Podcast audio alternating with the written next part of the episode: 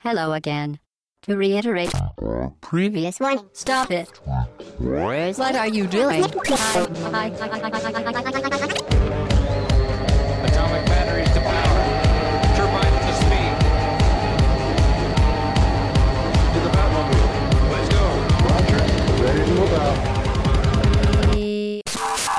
Au bas gauche droite.fr, le podcast session 80. Salut tout le monde, bonjour très chères auditrices et très chers auditeurs pour ce podcast 80. J- Je l'ai déjà dit Ouais, c'est le combien?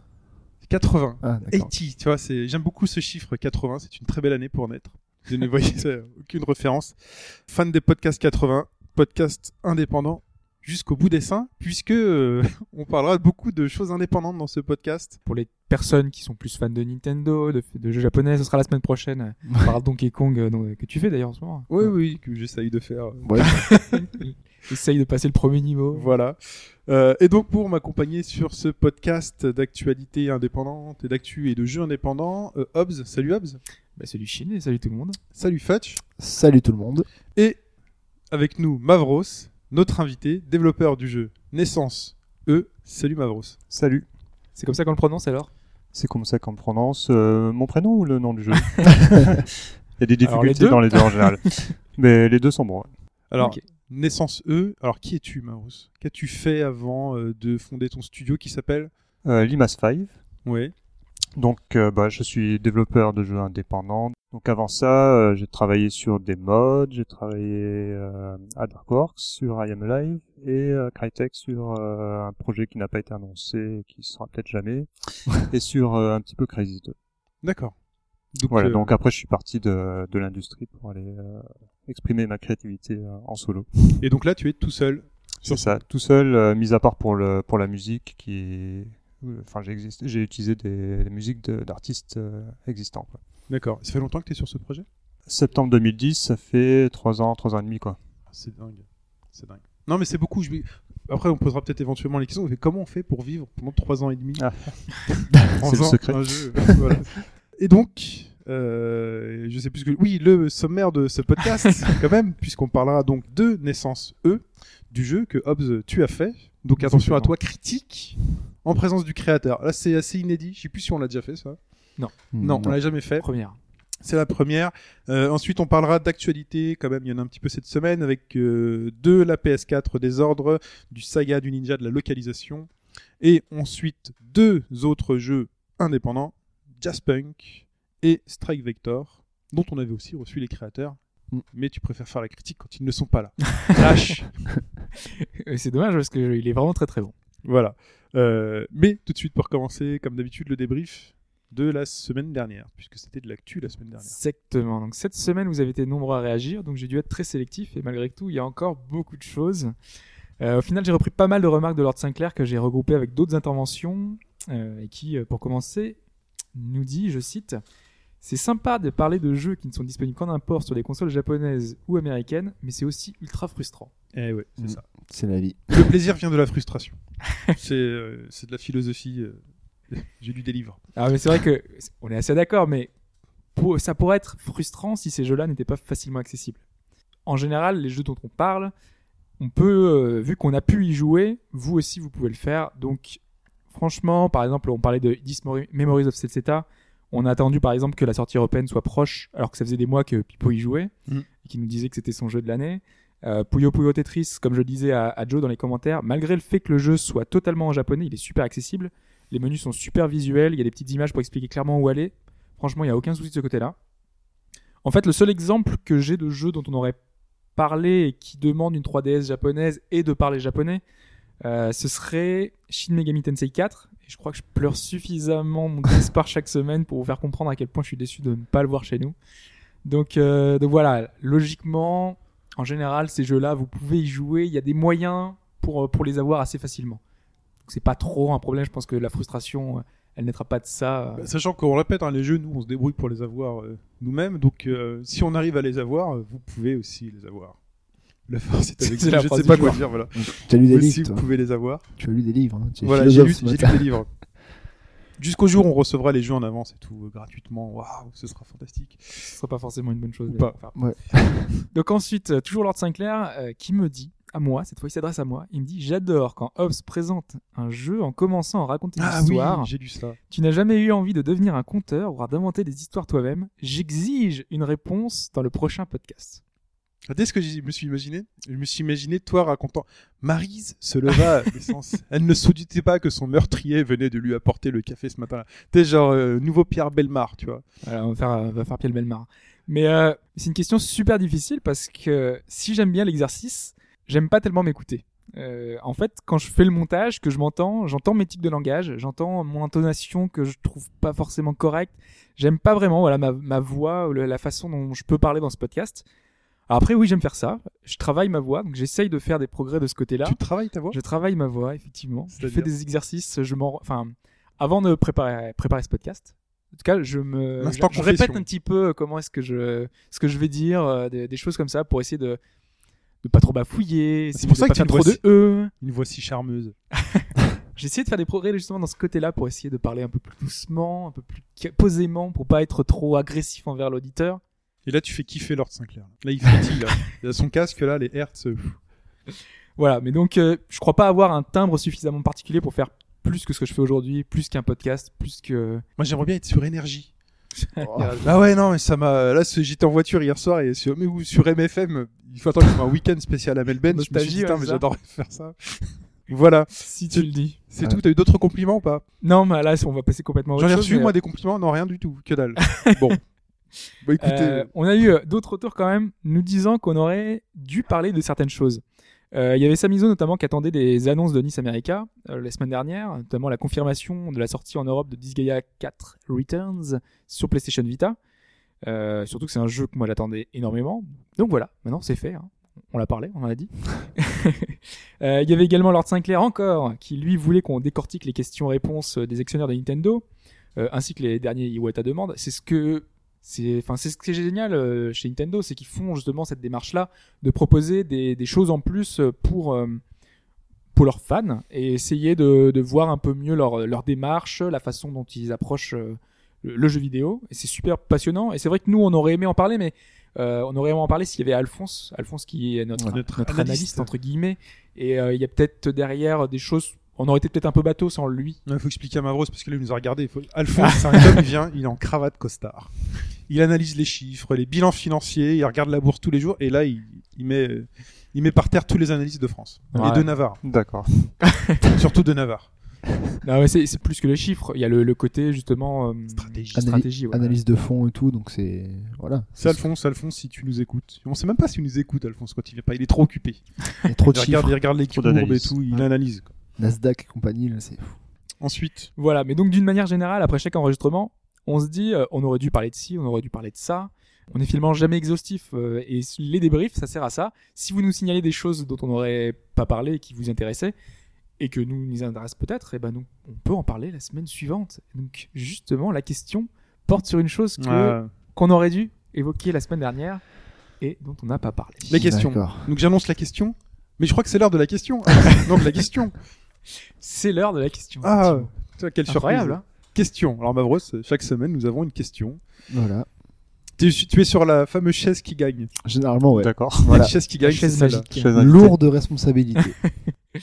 Donc voilà, donc je pose une question en début de podcast euh, en rapport avec l'actualité du jeu vidéo ou pas forcément avec l'actualité, avec la culture du jeu vidéo. Et cette semaine, je ne suis pas sûr que avoir suivi l'actualité puisse vous aider, euh, puisque c'est vraiment très spécifique et très pointu. Donc là, vous allez devoir peut-être faire appel à votre C'est imagination. jamais en rapport avec l'actualité. C'est toujours des trucs tordus sur Ouais. des jeux. euh, C'est à la base, ils, ils cherchent sur la- l'actualité, mais finalement, ils dérivent sur un autre truc et ça ça n'a plus Bon, aucun, allez. aucun Donc, rapport. en l'occurrence, Il faut pas que ce soit trop long aussi. Hein. Ça fait partie d'un précédent C'est débrief. assez court, justement, puisque le week-end dernier se tenait la Japan Amusement Expo, qui est le plus grand salon d'arcade au monde. Peut-être le seul. C'est pour ça que c'est le plus grand. Non, parce qu'il y a plusieurs y a salons au Japon. Et euh, ce salon, malheureusement, il y a moins en moins de visiteurs chaque année. Malgré tout, il y avait tous les plus grands constructeurs. Donc on avait Sega, Capcom, Konami et autres qui nous présentaient leur Street, euh, énième Street, euh, énième Pop and Music, énième euh, tous les titres qu'ils proposent en arcade, Initial D et d'autres. Et donc, cette année, il y avait quelques nouveautés. Et donc je vais vous citer quatre noms, quatre nouveautés, quatre titres présents sur ce salon-là. Il y en a un qui n'existe pas. Il y en a un seul qui n'existe pas. Lequel? Donc il a réussi à. Lequel Pas d'évident. Hein. Alors je vais décrire plus ou moins les jeux, donc peut-être que ça vous donnera une indication justement pour savoir si ça peut exister ou pas. Donc il est fort pour inventer aussi des, des fausses réponses. Hein. Il, sait, il sait parler, mais il sait aussi très bien inventer. Ça va être que des suites. Donc, justement, ce ne sont pas des suites, puisque réponse A, c'est la mode des pirates. Et donc Bandai Namco a sorti un rail shooter dans cet univers de la piraterie où on flingue divers ennemis au fin fond de notre bateau. Et donc c'est un jeu qui s'intitule Dead Storm Assassin's Creed. Pirate Special Edition. Le nom, c'est quoi? Dead Storm Pirate Special Edition. Ok. Ah, Spécial édition. Spécial Edition. Puisqu'il y en a déjà eu un précédent. Donc ça c'est la suite. Donc le rail shooter pirate. Ensuite, Exactement. Donc réponse B, c'est également la mode des, Des zombies. Et donc justement, Bandai Namco a sorti un autre rail shooter, toujours. Encore eux, quoi, le même patch. Mais pour corser le tout, cette fois, les zombies sont en fait des membres du groupe de J-pop AKB48. donc ce jeu, c'est Sailor Zombie AKB48 Arcade Edition. ok. Ça a l'air tellement barré que ça a l'air possible, quoi. c'est dégueulasse. Réponse C, c'est la mode des MOBA. Sega s'est associé à Bandai Namco, toujours, Ah, ils sont partout. là. pour faire un crossover entre plusieurs de leurs licences, comme Virtual On et Gundam. Et donc, ce sont des bornes où chacun joue un mecha comme héros, et ce jeu, c'est Cyber Troopers Clash of Heroes. Ok. En plus, il est fort parce qu'il invente un jeu, il invente le titre aussi. Et, en... Et l'histoire. Et l'histoire. l'histoire. Et enfin, réponse D, ce sont actuellement les Jeux Olympiques. Et donc, Konami a profité de l'occasion pour relancer après 19 ans Track and field. la borne Alpine Racer. Et donc, euh, je ne sais pas si vous vous souvenez, hein, c'était la borne avec les, Konami, les Track deux dis skis, et, euh, Ouais, ok. Mhm. les deux skis avec, euh, Oui, et oui, avec oui. les deux. On avait les bâtons. Avec les on pouvait bâtons. jouer en arcade qui était euh, Plein de têtes de bâton. exactement. Avec le vin chaud. Et donc, ils sortent Super Alpine Racer. 19 ans plus tard. Ouais, bon, voilà, je suis dubi- dubitatif. Je suis super dubitatif. Super du Deluxe édition. c'est... Là, c'est difficile. Hein. Euh, super Alpine Racer, c'est ça que j'ai dit Ouais.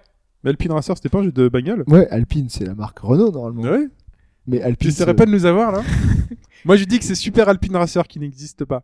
Et que c'est trop tard pour les Jeux Olympiques d'annoncer un, un jeu de ski maintenant. C'est mon choix.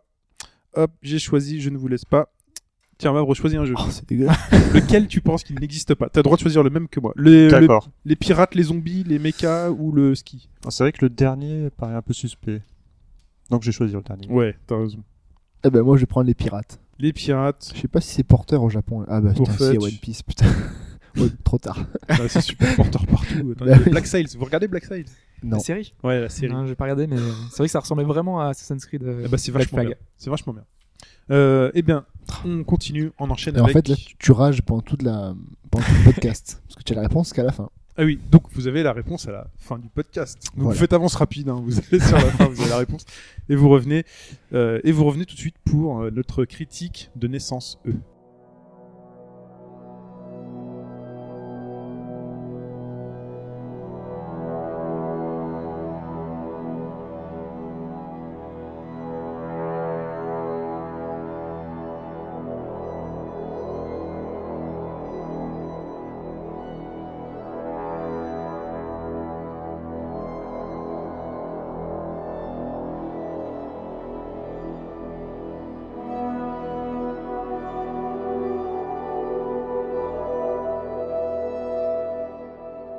Naissance E, Hobbs, en présence donc de Mavros, le créateur, le développeur, le, le dieu de ce jeu. Il l'a créé en 7 jours, ou 3 ans et demi et 7 jours.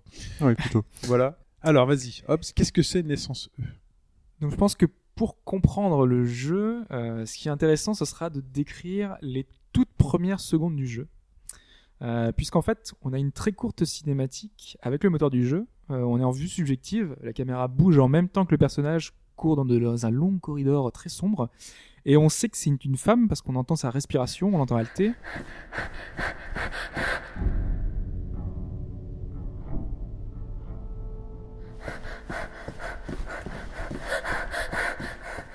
Et là, elle tombe sur une sorte de fumée noire, et pour lui échapper, elle se jette, ou elle tombe, dans un trou.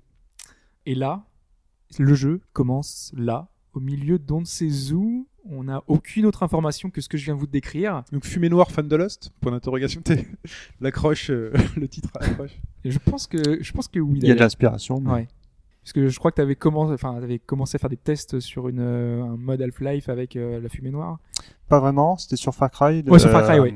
Et je m'étais amusé à faire, oui, un, un petit test comme ça, mais c'était, c'était, c'était juste euh, une expérimentation. euh, Ouais. Comme ça, en quelques heures pour, euh, pour essayer de voir ce que ça donnait, parce qu'il y avait quelqu'un qui essayait de faire un mode. euh, Un vrai à mode, ouais, effectivement. En tout cas, c'est vrai que quand on voit cette, euh, cette fumée noire et le bruit en plus, ça fait vraiment penser un peu à Lost déjà. En tout cas, on est dans quelque chose de mystérieux, quelque chose de sombre, quelque chose où on n'aura pas d'infos, euh, puisque tout le long du jeu, ce sera comme ça. On aura très peu de choses, il n'y a pas vraiment d'histoire, il n'y a pas de but, de but c'est juste euh, finalement un voyage. C'est un bon vieux 0-0 des familles. Voilà, donc là, ça va être un voyage euh, qu'on va tenter de vous décrire et d'analyser aussi parce qu'il y a vraiment un jeu derrière. Euh, contrairement à d'autres titres comme, euh, euh, je sais pas, d'autres titres poétiques comme Journey ou comme Flower, Flower. enfin plutôt Journey, où il y a vraiment, il n'y avait pas vraiment de gameplay derrière. Dans, dans Journey, on se contentait d'avancer, on se contentait, se contentait de, de regarder, de scruter un petit peu l'horizon et de voir ce qui pouvait arriver. Ici, on a vraiment des mécaniques de jeu, on a vraiment des, des choses qui font qu'on va avoir envie de progresser pour le jeu, pour les mécaniques en elles-mêmes qu'on va pouvoir décrire, puisqu'il va y avoir euh, des mécaniques de saut, il va y avoir des... On va mourir dans ce jeu, je pense que les gens même peut-être se plaindre de mourir peut-être parfois trop. En tout cas, je sais pas si c'est des retours que tu as pu avoir. euh, Il y en a eu. Rose, euh, ouais. Euh, puisque c'est du die and retry, c'est vraiment euh, recommencer quand on, enfin quand on n'y arrive pas. Sur, sur certaines séquences, en tout cas. Sur certaines séquences, effectivement, oui. Parce que c'est beaucoup quand même de voyages, de découvertes, de- D'exploration. d'exploration. Voilà. Donc notre héroïne, un personnage, une entité qui est très fragile. euh, donc c'est une vue à la première personne. On va devoir donc sauter, courir. On va devoir résoudre des, puz- des puzzles. Mais c'est avant tout un platformer. Donc notre première, euh, on va dire, objectif, ça va être de maîtriser le saut, essayer de, de comprendre euh, un petit peu comment comment ça fonctionne, essayer de voir si on arrive à, à avancer grâce à ça. Euh, en premier lieu, en tout cas, euh, puisque je l'ai dit, ça va nous permettre de, de voir un petit peu les environnements. Au début, on est dans un corridor, parce qu'on va être souvent dans des intérieurs, des intérieurs euh, vraiment immenses. hein. C'est, on n'est pas dans des intérieurs très cloisonnés Ouais, où on peut être un peu claustrophobe. Euh, ici, on est dans des intérieurs plutôt comme, faut imaginer une espèce de, d'énorme tour où on voit en l'air euh, des escaliers, on voit des, euh, on voit des accroches, on voit des passerelles, on voit des corniches.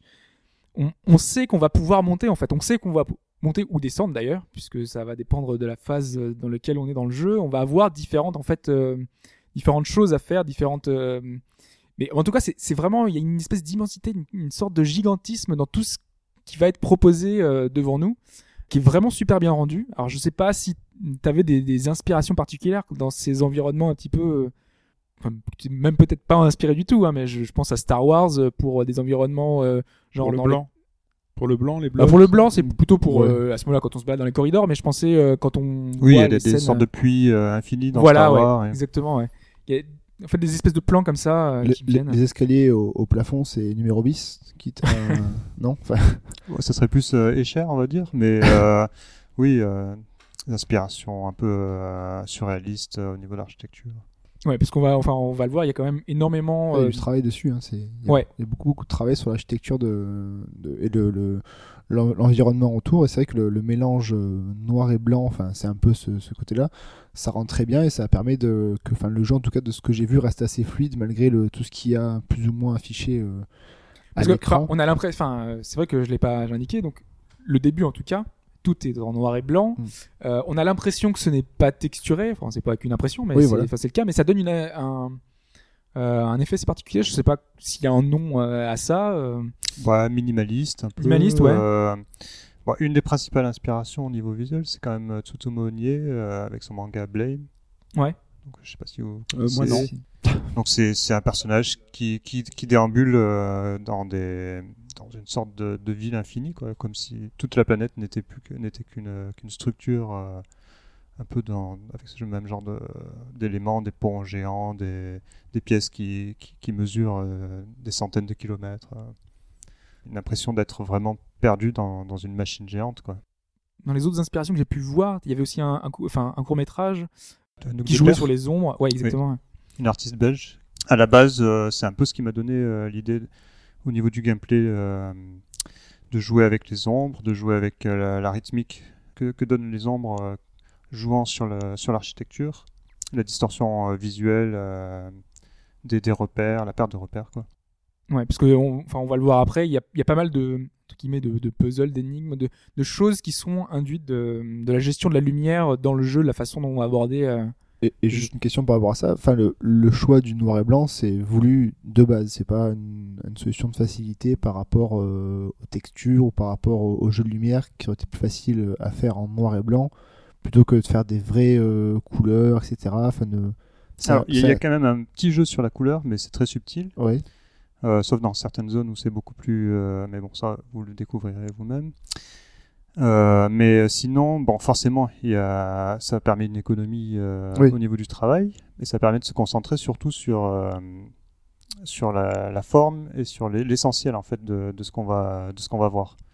Donc c'est- une approche euh, différente, quoi. D'accord, c'est quasi un parti pris de faire quelque chose d'assez épuré pour Oui, oui, bien euh, concentrer le joueur sur, euh, Bah sur, euh, sur et, plus important. Le... et puis un, des, quoi. un des axes c'était quand même de faire travailler l'imagination des joueurs. D'accord.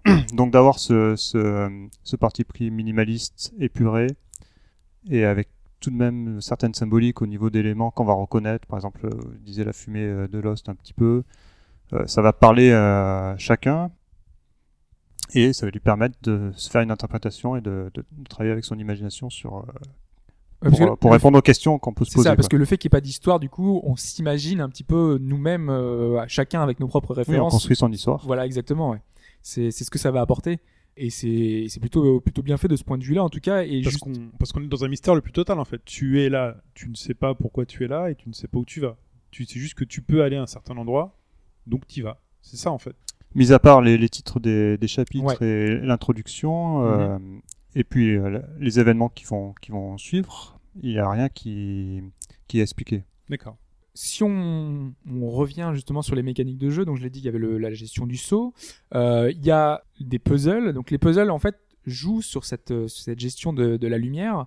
Donc on a des espèces de blocs qui sont, qui sont lumineux, qui, enfin, de différentes tailles d'ailleurs, qui, quand on va les toucher, vont faire, euh, bah, donc soit faire apparaître certaines zones, certains endroits, mais justement grâce à la lumière. Alors, je sais pas trop comment expliquer ça. Alors, c'est euh, certains blocs qui réagissent selon qu'ils sont éclairés ou Voilà. dans l'ombre. Ouais. Donc, ils vont se matérialiser ou alors ils vont être euh, complètement immatériels et on va pouvoir passer au travers. Voilà, parce que ça donne des, en fait, euh, ça va donner lieu à certains puzzles euh, certaines fois, parce que quand tu vas activer la lumière, ça va faire apparaître le pont, mais ça va aussi en le faire enlever un à un autre endroit. Donc du coup, il faut arriver à gérer ça euh, Et- de différentes façons. Et t'as as du temps où, enfin, c'est où ça reste euh, enclenché la, la lumière. Enfin, tu peux bouger ces blocs et ces blocs se remettent à une position initiale ou Non, c'est pas timé, il n'y a aucun D'accord. puzzle qui est basé sur, Non, euh, sur- d'accord, sur le ok. temps. Ouais. Enfin, À part certaines après, euh, passerelles qui peuvent se bouger à ce moment-là, enfin, c'est une gestion, enfin, c'est pas vraiment du temps, c'est. euh, oui, non, c'est des mécanismes automatiques qui voilà. sont. Ouais, ouais. ouais. D'accord. ok. Donc à ce niveau-là, il n'y a pas vraiment de problème euh, lié, à ça. Justement, au contraire, c'est plutôt naturel. On, fait ça, on progresse naturellement. euh, Il n'y a, pas de souci au niveau des, lumières. Donc voilà, on a ce genre de, puzzle, ce genre d'énigme qu'on n'avait pas, dans la plupart des jeux un petit peu poétiques justement qui se basent, euh, là-dessus. En général, on continue, on avance progressivement. Là, on a justement des énigmes, on a des sauts, on a la gestion de la course et on a une des autres particularités qui est vraiment intéressante, c'est la gestion de la respiration. Euh, puisque je l'ai dit en, en intro, on a cette euh, donc cette jeune femme, cette demoiselle, on sait pas, on, s'imagine ce qu'on veut. Est-ce que toi Euh, tu le sais toi? Ou est-ce que vraiment euh, même toi tu l'as tu- Si, si, parce qu'à la base, j'avais créé une histoire, il y avait un système de narration, mais euh, pendant le développement, j'ai coupé une partie du, du jeu parce que je me suis rendu compte que j'arriverais pas à, tout développer. Ouais. J'avais fait en, en forme level design très, très basique, donc c'était jouable. Mais après, euh, habiller tout ça au niveau graphique, ça, ça aurait pris vraiment énormément de temps. Donc j'ai préféré euh, couper toute une part. Donc il y avait des mécaniques de jeu qui allaient en plus, et il y avait aussi euh, un système de narration, mais qui n'était pas suffisamment au point pour que ça, ça soit intéressant et, et vraiment D'accord.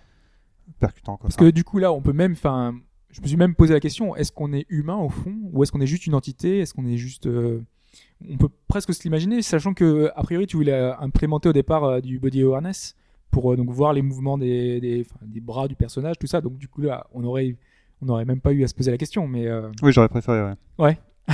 c'est vrai que J'aurais préféré plus. avoir aussi Ouais. des, des mouvements plus complexes au niveau de déplacement, comme dans un Mirror Edge, et pouvoir euh, rebondir sur des murs et tout ça, ça aurait été encore plus sympathique. Mais je me suis concentré au plus simple par rapport à mes compétences de, de code qui sont pas qui sont pas excessivement En tout cas, euh, développées. là, Modestie euh, t'honore. Et ce qui est intéressant dans ce système-là de, de respiration, c'est que contrairement à Mirror's Edge justement, où quand on court, on peut courir indéfiniment, euh, on court, on court, on court À euh, l'infini, ouais. à l'infini, même si on est limité finalement aux plateformes, aux, Oui, oui, oui. aux obstacles. Ici, donc en fait, c'est comme une sorte de jeu de rythme. Donc quand elle va prendre sa respiration, il y a un curseur qui va apparaître un- en blanc sur l'écran. Quand ce curseur va apparaître, va, devenir de plus en plus blanc, il faut cliquer au bon moment pour lui faire prendre sa respiration et lui faire poursuivre sa course en fait. Parce que si on ne clique pas à ce moment-là, eh ben le- notre personnage va s'essouffler, va, va voilà, va, va arriver à ta bout de souffle, et donc du coup, bah, on va pas pouvoir continuer à courir. Et je trouve le concept justement super intéressant parce que contrairement à beaucoup de jeux où on court indéfiniment, là il y a un vrai intérêt qui s'ajoute d'ailleurs à l'autre point très intéressant, c'est la gestion de la musique, euh, puisque le jeu c'est presque un un jeu de rythme, il y a une espèce de, de synesthésie qui naît avec euh, avec euh, avec la musique qui est vraiment super bien calée, qui est super elle, elle est incroyable cette musique, elle, limite on se dirait qu'elle est faite pour le jeu alors que tu tu l'as dit en préambule, c'est de la musique que tu as pris d'autres Ouais, artistes. C'est presque le contraire, c'est moi Voilà. qui ai fait le, le jeu par rapport à la musique d'une certaine manière.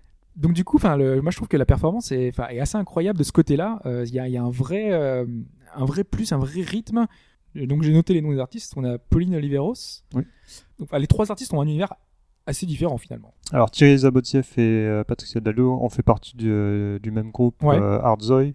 Donc ils ont travaillé ensemble, ils sont quand même plus proches que Pauline Oliveros. Ouais. Même- mais bon, ils sont tous dans un dans un style un peu expérimental, éle- électronique acoustique. euh, Ouais, mais on va dire qu'il y en a. euh, donc euh, je pense que c'est c'est Pauline Oliveros qui est, euh, c'est plus lent, on va dire, c'est plus Plus méditatif, plus, plani- ouais, plus planant, on va dire. Et, et les deux autres, c'est dans les phases un peu plus action ça intervient parce qu'il y a des, des quand il y a une espèce de moment de, de course poursuite où ça accélère où il y a, qu'on entend d'ailleurs cette musique là dans le dans le trailer je crois Oui. qui est vraiment rythmique très très forte et qui qui apporte de la, de la tension et je trouve que c'est vraiment ça colle super bien alors que je l'avais écouté à part et ça enfin, voilà je savais pas trop quoi en penser. Et en fait avec l'action ça passe super bien. Et, euh, je trouve ça vraiment vraiment plaisant du coup justement ce, choix. Je sais pas comment t'as fait. Est-ce que c'était des artistes que t'aimais bien avant ou c'est des, des titres que tu as pensé euh, après a posteriori Alors c'est de la musique que j'écoute, oui. ouais c'est de la musique que t'écoutes du coup Oui, oui. Et donc, comme je disais, une partie de... Tu l'as euh, écouté, tu t'es dit tiens, je vois des choses. euh. C'est ça, en général, quand j'écoute de la musique, de toute façon, j'ai plein d'images qui me viennent. euh, des- des- j- J'imagine que ce soit du jeu ou, de, ou juste euh, contemplatif visuel, quoi. La musique fait beaucoup travailler mon imagination. Ouais, de manière globale on, on Ouais. sait que les écrivains et d'autres fonctionnent comme ça ils se mettent euh, une ambiance quelque chose et puis puis enfin ils arrivent à créer justement grâce à ça Voilà, et donc j'essaie de le retranscrire en, de retranscrire en, en termes de jeu, quoi. Et euh, là, ce que tu disais, c'était assez intéressant justement sur euh, la gestion de la respiration, la rythmique, avec la musique. Est-ce qu'il y a des passages, alors j'ai pas fait le jeu, mais est-ce qu'il y a des passages justement où on, est jeu vidéo, euh, où on, a besoin justement d'avoir ce skill de pouvoir courir longtemps, gérer, gérer des sauts en même temps que la respiration pour pouvoir passer d'une plateforme à l'autre et passer justement des espèces d'énigmes puzzle plus basées sur les capacités du skill, de la course et du saut. Est-ce qu'il y a ce genre de passage là on a une espèce de, enfin de, difficulté entre guillemets à l'ancienne du coup, c'est parce que on a certaines euh, certaines zones qui vont avoir un checkpoint. On va dire, euh, enfin le checkpoint c'est pas avant le saut. Il y a certains jeux comme, euh, enfin je sais pas Prince of Persia où quand notre personnage meurt, hop il est récupéré et il revient à la plateforme d'avant. On a des des jeux d'énigmes comme Limbo et d'autres qui font que quand on perd devant l'énigme ou qu'on perd devant un obstacle, on va revenir juste avant. Là on revient à un checkpoint qui peut être quelques secondes avant, il n'y a pas de souci, ou d'autres qui sont un peu plus éloignés. On l'avait, on a discuté un petit peu en off. euh, du coup, tu disais que en général, il n'y a pas de puzzle avant, donc euh, ça pose pas trop de soucis. C'est juste que les puzzles, vont, enfin les, checkpoints sont quand même parfois quand même assez loin avant, donc du coup, tu as peut-être une ou deux minutes à refaire ce, une ou deux minutes, j'exagère, mais en tout cas quelques, enfin plusieurs obstacles à refaire de suite. Donc des fois, il faut arriver, c'est un si tu euh, genre euh, tu réussis les cinq ou six premiers sauts, il faut que tu réussisses le septième pour arriver jusqu'à la dernière plateforme. Et des fois, ce que tu arrivais facilement à faire, tu n'y arrives plus et tu recommences et donc tu, tu reviens. Donc il y a une espèce de, de difficulté quand même malgré tout qui a été d'ailleurs euh, mise à jour, hein, parce que euh, je pense qu'on y reviendra après pour le pour le suivi. Euh, là, y les checkpoints ont été beaucoup plus. euh, J'en ai rajouté pas mal Voilà, pour euh, pour euh, abaisser le niveau de frustration en fait.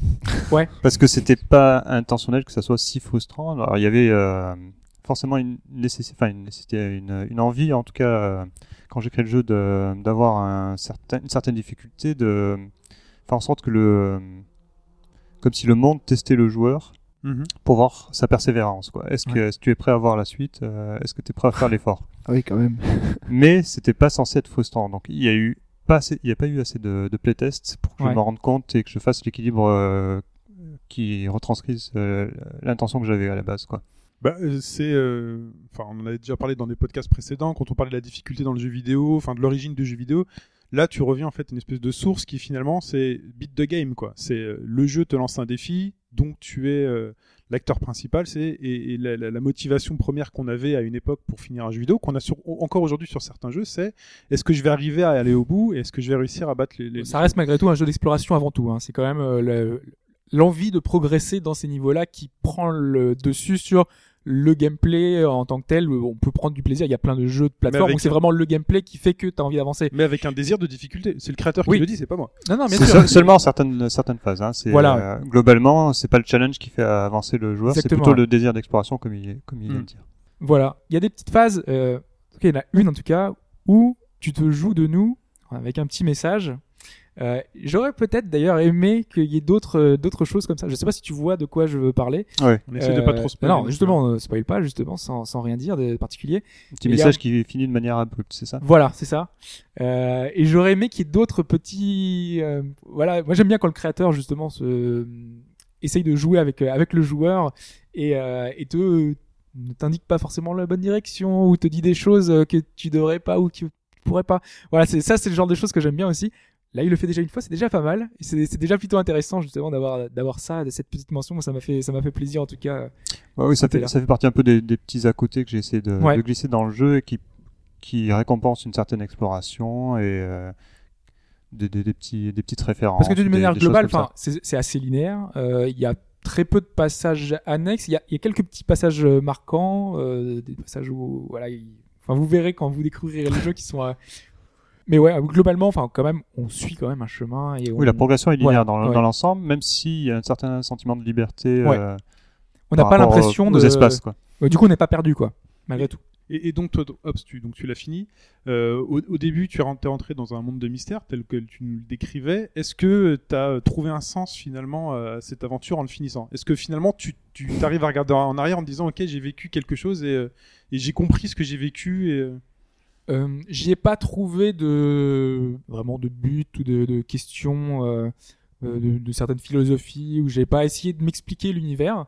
Moi, ce que j'aimais, c'est le voyage, c'est la, façon dont le personnage va vivre cette aventure et parfois on se demande s'il est pas empreint de folie ou de parce qu'on peut essayer de, mettre une justification derrière tout ça, essayer de s'expliquer ce qui arrive on, on essaye de voir, il y a certains éléments dans, le, dans les décors, euh, dans les environnements qui font qu'on peut se dire peut-être qu'il y a eu des choses ici, il s'est passé des choses dans, cette, euh, dans cet univers un peu étrange.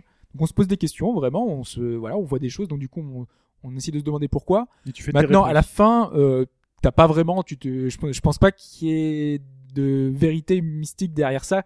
En tout cas, c'est difficile de s'imaginer vraiment un but euh, réel derrière ça.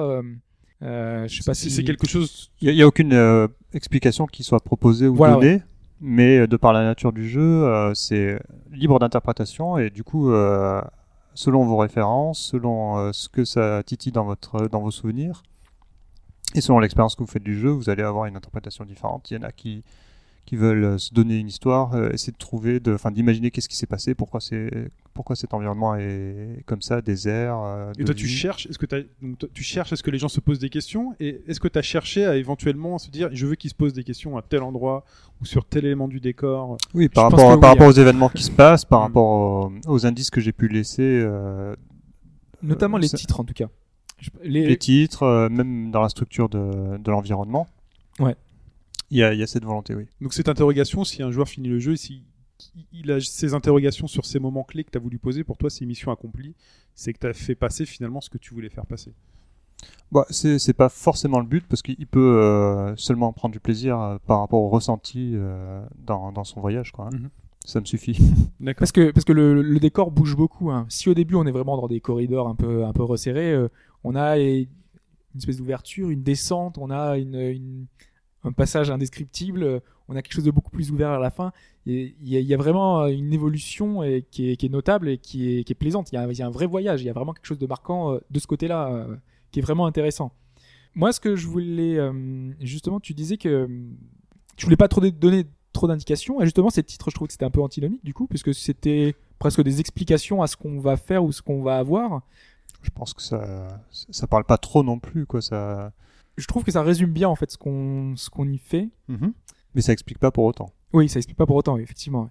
Parce Donc que- ça, ça laisse le joueur euh, libre de de faire ce qu'il veut avec cette, euh, cet indice supplémentaire. Parce que j'avais lu que tu voulais pas forcément mettre, par exemple, des, des succès, enfin des trophées, euh, il me semble. J'avais avoir lu ça, non? Euh, disons que je me suis pas concentré là-dessus. J'ai préféré me concentrer sur les autres éléments dans le développement du jeu parce que c'était pas. Déjà, ça casse un petit peu l'immersion en général quand, quand on a ce genre de- d'affichage, euh, même si on peut le désactiver. Et parce que d'autre part, euh, bah, c'est au joueur de, de, trouver ce qui, ce qui- de trouver ce qui lui plaît euh, dans ce monde. Quoi. Parce que c'est vrai qu'en en tant que joueur, moi je sais que les, les trophées, les succès, c'est devenu un petit peu euh, une routine. C'est vrai qu'on les a dans tous les jeux et, et euh, ne pas en avoir, justement, ça d'un autre côté, ça m'a un peu frustré. Euh, des, moments, en fait, j'aurais bien aimé avoir euh, des succès, euh, genre, bah, déjà pour les différentes étapes. Finalement, ça aurait pas cassé l'immersion, sachant qu'on avait le, le nom, en fait, enfin, le titre qui apparaissait. Donc pourquoi pas, pour nous dire qu'on progresse, en fait, qu'on avance, peut-être, pour, pour indiquer notre progression. Et peut-être sur certains moments, peut-être des, choses qui, favorisaient peut-être la, dé- la découverte, peut-être pour progresser, pour découvrir un peu plus le monde. Je pense, Mais d'un euh, autre côté- Je sais pas si le les succès dernier- t'auraient aidé à justement découvrir. Enfin, un succès qui se déclenche et un trophée qui se déclenche, pour moi, si c'est dans un jeu qui est type aventure où finalement tu sais pas si ce que tu fais c'est quelque chose que t'aurais dû faire ou voir un succès apparaître à ce moment-là, pour moi, c'est un indicateur qui dit bah j'avais prévu que tu ferais ça, euh, félicitations, tu l'as fait. Non, et moi- donc pour c'est moi c'est une moi c'est une récompense moi, pour moi un succès c'est pour dire euh, t'as fait ça bah bravo tu, tu l'as vu c'est pas on te force à le faire c'est plutôt dans le sens où moi par exemple ça, euh, ça peut casser le truc. j'ai hein, j'ai passé peut-être euh, 30 ou 45 minutes dans le l'avant enfin le dernier chapitre plus ou moins enfin il y a un passage où on passe longuement euh, on se balade où on veut un petit peu et presque euh, j'aurais aimé être récompensé d'avoir passé autant de temps là alors que d'autres je pense sont allés directement à passer à la suite en quoi. fait, Mais la récompense, a priori, tu l'as eu. euh, j'ai eu ma satisfaction jouant, personnelle effectivement mais c'est aussi un il veut moyen le petit, de le petit sucre euh, après chaque. euh, voilà, c'est voilà, du détail. Hein, Bah, Et- disons que ça, ça aurait un peu euh, cassé l'austérité euh, qu'on est censé ressentir, le fait d'être perdu dans cet environnement euh, qui- dans lequel on se sent un peu étranger, quoi. Après, c'est vrai que si jamais il avait mis un, un trophée, euh, genre au bout d'une demi-heure, t'aurais arrêté de continuer à chercher pendant. Enfin, t'aurais arrêté à, à une demi-heure, tu serais pas allé plus loin, quoi. Tu dis, ah bah c'est bon, j'ai eu ça, je continue. Pas forcément. t'as de toute façon, j'étais perdu, donc. euh, D'accord. L'idée, c'est justement de jamais être sûr de, de ce qu'on fait, quoi. Voilà. Moi j'aime bien moi cette approche. euh, Vas-y, fais des trucs et puis tu verras bien. euh. Après, éventuellement, j'ai vu quelques vidéos, il y a ces titres qui apparaissent, interchapitres euh, Mm. qui apparaissent. Donc là, tu peux te dire bon bah j'ai atteint un certain seuil, donc je, je peux continuer. Donc effectivement, ce que j'ai fait précédemment, bah, c'est ce qu'il fallait faire. Mais euh, vous avez couru euh, 35 secondes sans vous arrêter, sans vous essouffler. Non, mais- non, non, mais c'était pas ça. Non, c'est je comprends ce que, ce que veut dire Rob, c'est les petits trophées que t'as dans, euh, dans pas mal de jeux qui te dit, bah, en gros, euh, t'as pensé à faire un truc que seul le développeur a, a pensé. En fait, tu allé, euh, tu, joues comme le, comme le développeur plus ou moins, enfin, tu allé, euh, enfin, en gros, il te comme s'il posait des questions en dehors, mais qu'est-ce que tu fais là, pourquoi ça fait une demi-heure que tu cherches, etc. Une communication par l'intermédiaire de trophées qui a eu un lien entre le développeur et le, le joueur. Je comprends un peu ce, ce que tu Parce que des fois, mais- certains développeurs, euh, enfin, ont prévu certaines choses que les joueurs ne vont pas forcément voir. Mm. Et il y a certains justement trophées qui servent à ça, c'est leur dire, euh, te récompenser d'avoir Ouais, euh, voilà. tout vu entre guillemets dans, dans le jeu. Et, euh, et justement, quand tu es dans cet immense environnement, se dire justement que tu as tout vu, peut-être, tu vois, c'est peut-être le, le, le, le- le bonbon pour te dire, euh, enfin, bravo, félicitations, c'est c'est cool. t'as- Bon, alors, euh, T'as fait cette démarche-là, Est-ce que tu peux, s'il te plaît, créer un trophée pour ce fameux moment où tu l'appellerais Hobbs? Bravo, vous êtes Hobbs, vous avez bien galéré. Mais non, en Pendant plus, euh, 45 c'est- minutes. c'était très plaisant, mais justement, c'est Moi, c'était juste un, un, un détail, une petite chose comme ça euh, qui venait. Parce que justement, enfin, globalement, si c'est pour donner un avis plus complet et plus euh, euh, et plus subjectif pour le coup de, de, de mon expérience, euh, j'ai j'ai vraiment apprécié justement cette, cette découverte de tous, ces- tous ces environnements-là, euh, le gameplay, les différentes approches de toutes les, les différentes énigmes et obstacles. Euh, malgré tout, j'ai quand même eu pas mal de frustration sur ta- certains passages que j'ai vraiment galéré, où j'ai vraiment galéré. Après, moi, je suis habitué, ça fait longtemps que je joue, donc il n'y a pas de souci. euh, Au final, euh, je C'est un galérien. Tant que ça t'a pas rebuté, ça va. voilà, ça, ça me rebute pas plus que ça, donc euh, donc voilà. donc, euh, donc Hobbs a vécu euh, ton jeu. Et euh, toi, comment est-ce que tu as vécu ton jeu sans y jouer Comment co- comment s'est passé donc cette phase de création, de développement qui a duré trois ans et demi Est-ce que tu t'es senti perdu par moment? Est-ce que tu, enfin, raconte-nous un peu. Ah oui, alors ça n'a pas été évident, hein, forcément. euh, Parce que à l'origine, tu, l'as dit, c'était euh, tu es seul en plus face à D'être seul, voilà.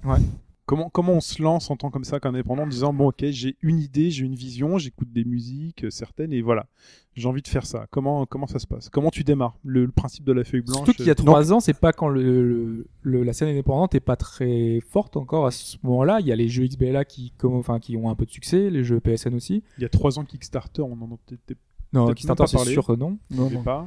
Disons que quand j'ai commencé, il y avait quand même euh, le, le début de, euh, de cette explosion de la scène indé qui, qui est toujours en cours. Ouais. Et euh, donc, à ce moment-là, il y avait clairement tous les outils nécessaires pour pouvoir développer un jeu euh, euh, avec une petite structure. D'ailleurs, enfin niveau technique, du coup, ça utilise un moteur euh, Donc, source, c'est Unity. Unreal euh, UDK. Et euh, il y avait les, les, les systèmes qui permettent de publier euh, sans passer par un éditeur, euh, que ce soit Steam ou euh, Good Old Games, euh, Ouais. Indie Bundle, tout ça. Même si derrière il faut se faire greenlighter ou il faut avoir suffisamment de, de visibilité. euh, Ouais. C'est passé par Greenlight euh, enfin, C'est passé par euh, Greenlight, ouais. Et t'as tout de suite visé le PC, euh, pas les consoles. Disons que c'est l'environnement de création le plus simple à, appréhender pour, pour, pour un premier jeu en tout cas. Et après les consoles, bon, ben, ça demande une structure quand même un peu plus complexe, je pense, que, que ça en solitaire.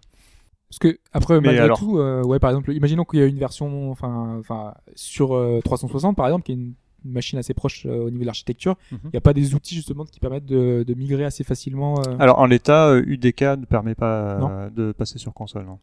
La licence euh, Unreal euh, Engine 3 le permet, mais Ouais. euh, UDK dans, en l'état non. Euh, mais alors donc je voulais revenir sur euh, la base du projet, Oui. qui est quand même issu d'un d'un mode que j'avais fait en 2006-2007, Ah Oui, quand même, ça date. Hein. à l'époque euh, où j'étais au Beaux Arts. Donc c'était un projet de, de fin d'année euh, qui n'a pas eu une super euh, réception euh, au niveau, enfin par rapport au, pas une bonne au note. prof quoi. Ouais, c'est même euh, non non mais laisse tomber fais pas ça fais autre chose euh, Ok. Ah oui, d'accord. c'est- bizarre quand même qu'on Ouais, qu'on te laisse pas, qu'on te laisse pas faire ta, ta création, quoi. C'est, c'est- sur- surtout dans une école où on se dit ouvert d'esprit Oui, voilà, et, c'est ça, euh, et ouvert aux nouvelles technologies mais et bon. quels étaient leurs reproches à l'époque euh, justement euh, par rapport à ça? C'était au niveau, alors il y, avait euh, certains profs qui, qui étaient euh, tout à fait emballés à qui ça plaisait mais ceux qui me suivaient n'étaient pas vraiment euh, c'était pas leur vision de l'art quoi hein, euh, au niveau des beaux arts justement, c'est c'est l'approche jeu vidéo? Parce que les autres proposaient d'autres projets qui n'étaient pas du jeu vidéo ou c'est où tu devais faire un jeu justement. euh, non non c'est moi qui ai décidé de, toi, de, de faire du jeu vidéo enfin de- d'utiliser le médium jeu vidéo Ouais. pour faire Parce euh, que justement, c'est peut-être le médium jeu vidéo qui leur plaisait pas du coup. euh.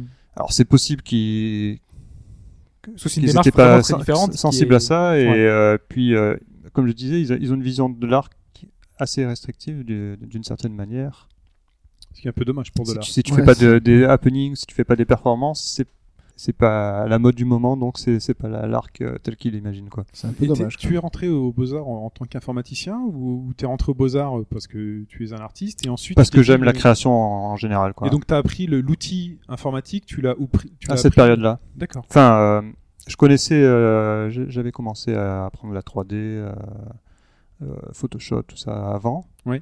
mais euh, mon expérience du jeu de la création dans le jeu vidéo du modding du mapping ça a été à cette période là Et parce que tu aimais le jeu vidéo, tu jouais aussi déjà beaucoup avant de faire oui ça. oui depuis euh, depuis toujours quoi. D'accord. Parce qu'à l'origine, euh, enfin, t'es t'es plus euh, plus quoi, graphiste, t'es plus, euh, enfin, la modélisation. Tu fais tu fais quoi à l'origine en fait euh alors Du dessin professionnellement?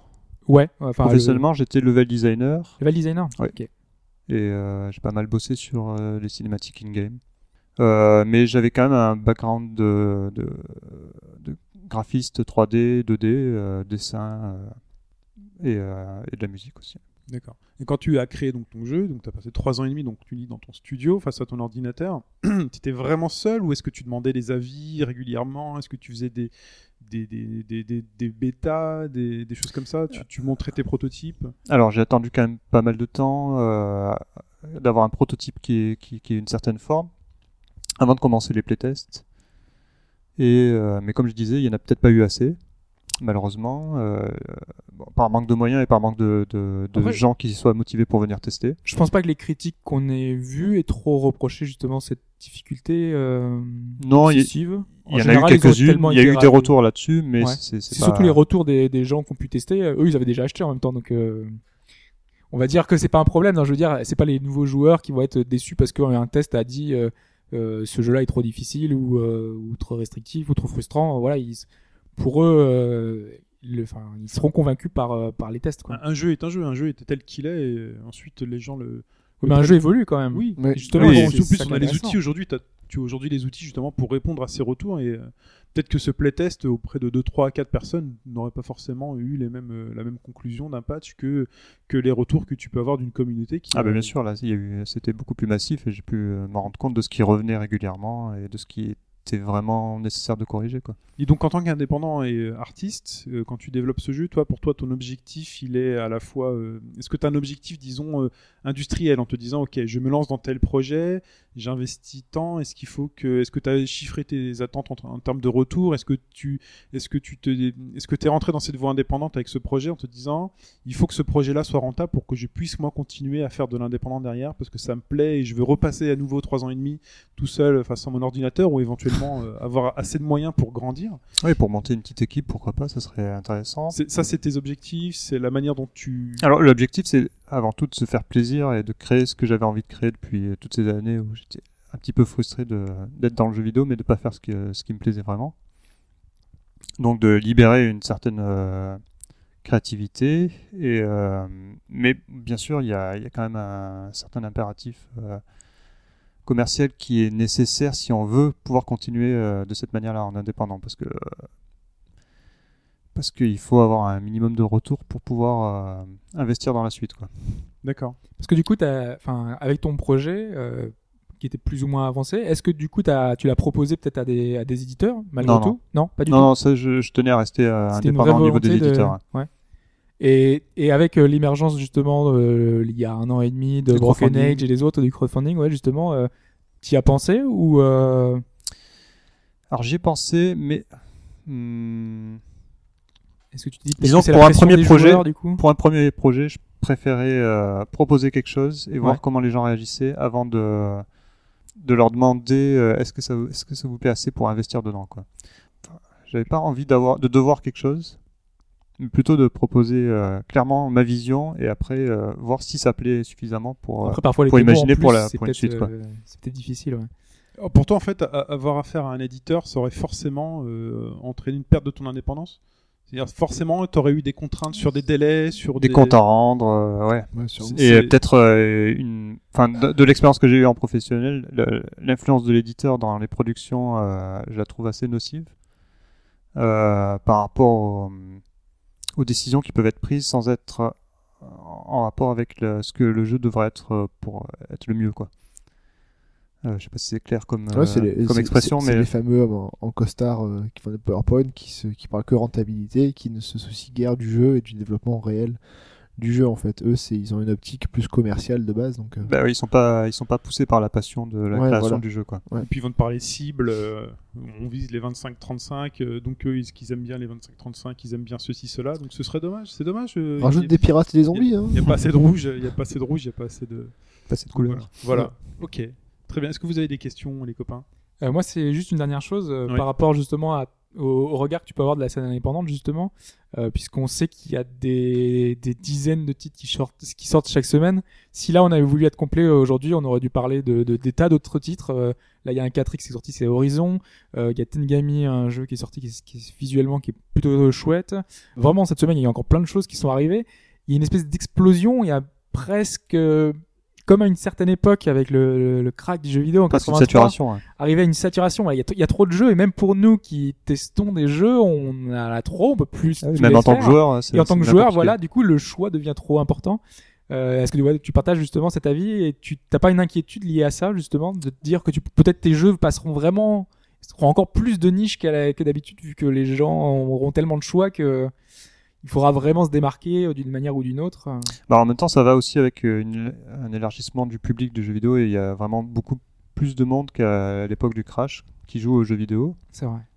Et du coup, bah, il y, a- il y en a pour tous les goûts maintenant. Et euh, je pense que ça va sta- se stabiliser tout seul de toute manière. hein. Ça va s'auto-réguler. euh. Forcément, il va y avoir des, des pertes, Ouais, ça, ouais. il va y avoir des dégâts, mais, euh, mais, mais c'est une bonne chose qu'il y ait autant de, de diversité. hein. Ça permet vraiment euh, un, un champ de. Oui, il y a une variété Ouais, plus de- grande sur le enfin, dans le paysage euh, vidéoludique. Mais Oui, au niveau du choix de ce qu'on Ouais. qu'on peut expérimenter. Qu'on et, ait- qu'on euh, n'ait pas euh, 300 FPS et euh, 400 TPS, quoi. Qu'on ait un peu de. il y en aura toujours, mais Oui, oui, non, mais euh, il y en aura toujours, mais tu peux choisir autre chose que ça. C'est ça, on a un choix qui est vraiment euh, plus grand qu'à une certaine époque. Et c'est- très bon pour la, pour la suite, je pense. Et tu, euh, est-ce que tu as, joué pendant ces trois ans et demi de développement?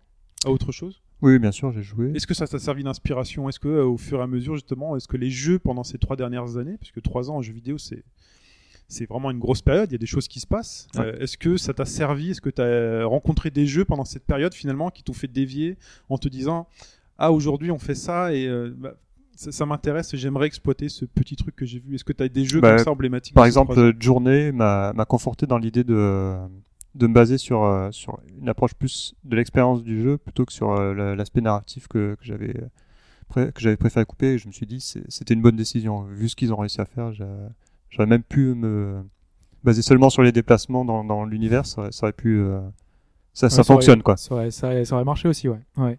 Mais ça aurait pas été la même. Non, non, c'est plus, c'est plus la même démarche, non, c'est sûr. plus la mais même ça aurait démarche. marché aussi. Mais Ouais. je me suis dit, ah bah, ils ont fait ça, ils sont allés euh, au bout de, ce- de cette démarche-là qui, qui, qui fonctionne et qui, qui donne un résultat. Il aurait, fait des, il aurait fallu faire des ajustements avec des, des modifications de la caméra, peut-être quand on arrive dans des gouffres, soulever la caméra pour redonner un peu de profondeur. Voilà, il aurait fallu adapter pour que ce soit un peu encore plus, on va dire, euh, euh, enfin centré justement sur la découverte. Du coup, euh, alors que là, justement, c'est nous qui sommes acteurs, on est vraiment, on, joue le jeu et, et c'est très plaisant justement euh, grâce à ça. Donc pour finir, peut-être euh, une question sur l'ouverture, sur le futur. Euh, donc maintenant Naissance E est sorti, euh, il est bon. Euh, donc tu as des retours de joueurs. A priori, et selon Hobbs, il est bon, on lui fait plutôt confiance. euh. Non, non, il est, Ce- il est très à- bon, sur ce mais point-là il plaira pas à tout le monde, hein, ça c'est sûr et certain. Rien ne plaît à tout le monde. Ouais, oui, non, mais il est public. très particulier quand même. C'est peut-être plus tranché la, la vie qu'on peut avoir. Voilà, ouais. Donc tu disais que tu avais une vision peut-être du jeu que tu aurais voulu sortir, mais euh, en, fonction de tes euh, capacités de développement, tu n'as pas fait euh, le jeu que tu voulais faire. Imaginons que le, jeu rencontre le succès escompté. Est-ce que toi, dans ta vision, c'est plus, dans une deuxième étape, si tu avais cette possibilité, sortir le jeu idéal avec plus de mouvements, une suite, ou tu déjà dans ta tête d'autres concepts qui émergent en te disant, bah non, si ce projet-là fonctionne, je laisse tel quel, et si je pars sur un nouveau jeu, ce sera vraiment autre chose. Alors ce projet-là, de toute façon, sera tel qu'il est actuellement et restera comme ça. Mais c'est vrai que de, toute manière, c'était une sorte de spin-off d'un projet plus gros qui, qui a mûri depuis ce mode que j'avais créé en, en 2006-2007 et qui, qui est devenu vraiment trop complexe de toute manière pour être, euh, pour être créé par un- une seule personne en quelques années. D'accord. Donc, euh, je reviendrai sur cet univers-là, ça c'est certain. Mais le prochain projet, a priori, ça sera, ça sera quelque chose de, de plus, de plus simple et de plus euh, restreint au niveau de, de l'ambition. Et puis ça dépend de toute manière de- du résultat des ventes. Quoi. Très bien. Mais en tout cas, moi, je te souhaite bonne chance. En tout Ouais. cas, hein. Ben merci. Également. plein de bonnes choses pour la suite, plein de réussites. Euh, vie de ta passion. On aimerait tous faire ça. Euh, on continue sur l'actualité.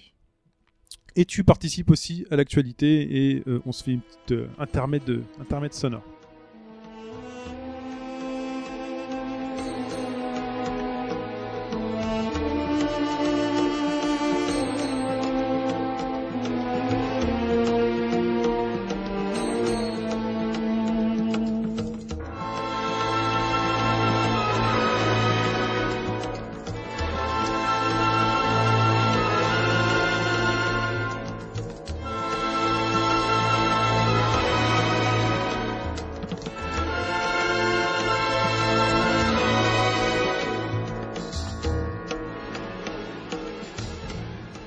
Et cette actualité de la semaine, euh, très cher Hobbs, c'est toi qui vas l'ouvrir. Avec. euh, Alors, c'était quoi le l'extrait sonore C'était Outcast Oriental Spirit. Et Outcast, qu'est-ce que c'est Et pourquoi c'est dans l'actu? Pourquoi c'est dans l'actu? C'est parce que cette semaine, en fait, euh, je sais pas si tu l'avais fait, euh, Outcast, euh, un jeu PC. Malheureusement pas, ça avait l'air très intéressant. Euh, Ouais. Tout en voxel, c'est ça C'est hein? ça, Enfin, exactement. partiellement en voxel. qui nous permettait une c'était un donc, jeu PC d'infogramme euh, développé par un studio belge euh, qui était donc développé tout en voxel donc qui permettait pas mal de hum, des niveaux un peu arrondis on va dire. On, était sur on débarquait sur une planète un peu inconnue étrange puisqu'en fait il y avait une histoire assez compliquée hein, mais en gros on était sur une planète inconnue et on découvrait cette planète là et on avait des thèmes aussi forts que ceux qu'on a entendus tout à l'heure euh, puisque pour moi ça fait partie des meilleurs euh, thèmes musicaux justement du jeu vidéo. Et le titre était vraiment très très bon. Il avait reçu des critiques presse dithyrambiques, mais Infogrames avait commencé à financer euh, la recherche et développement, avait commencé à faire refaire euh, à, bosser sur le jeu finalement. Et euh, malheureusement, Infogrames a eu des problèmes, des soucis financiers, et donc du coup, bah, ils ont coupé court au projet. Et le, studio qui bossait sur le jeu est, parti bosser sur autre chose qui n'avait rien à voir.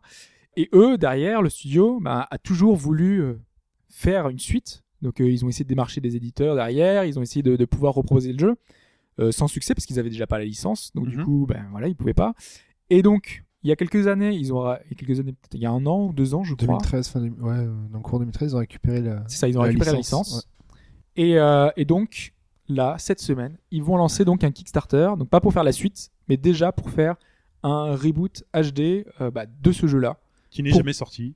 Si, enfin, il- Si. le premier est sorti. Ah, le premier est Outcast, sorti. ouais. Ah oui, Ouais, j'ai rien compris. Le premier est sorti. Ok.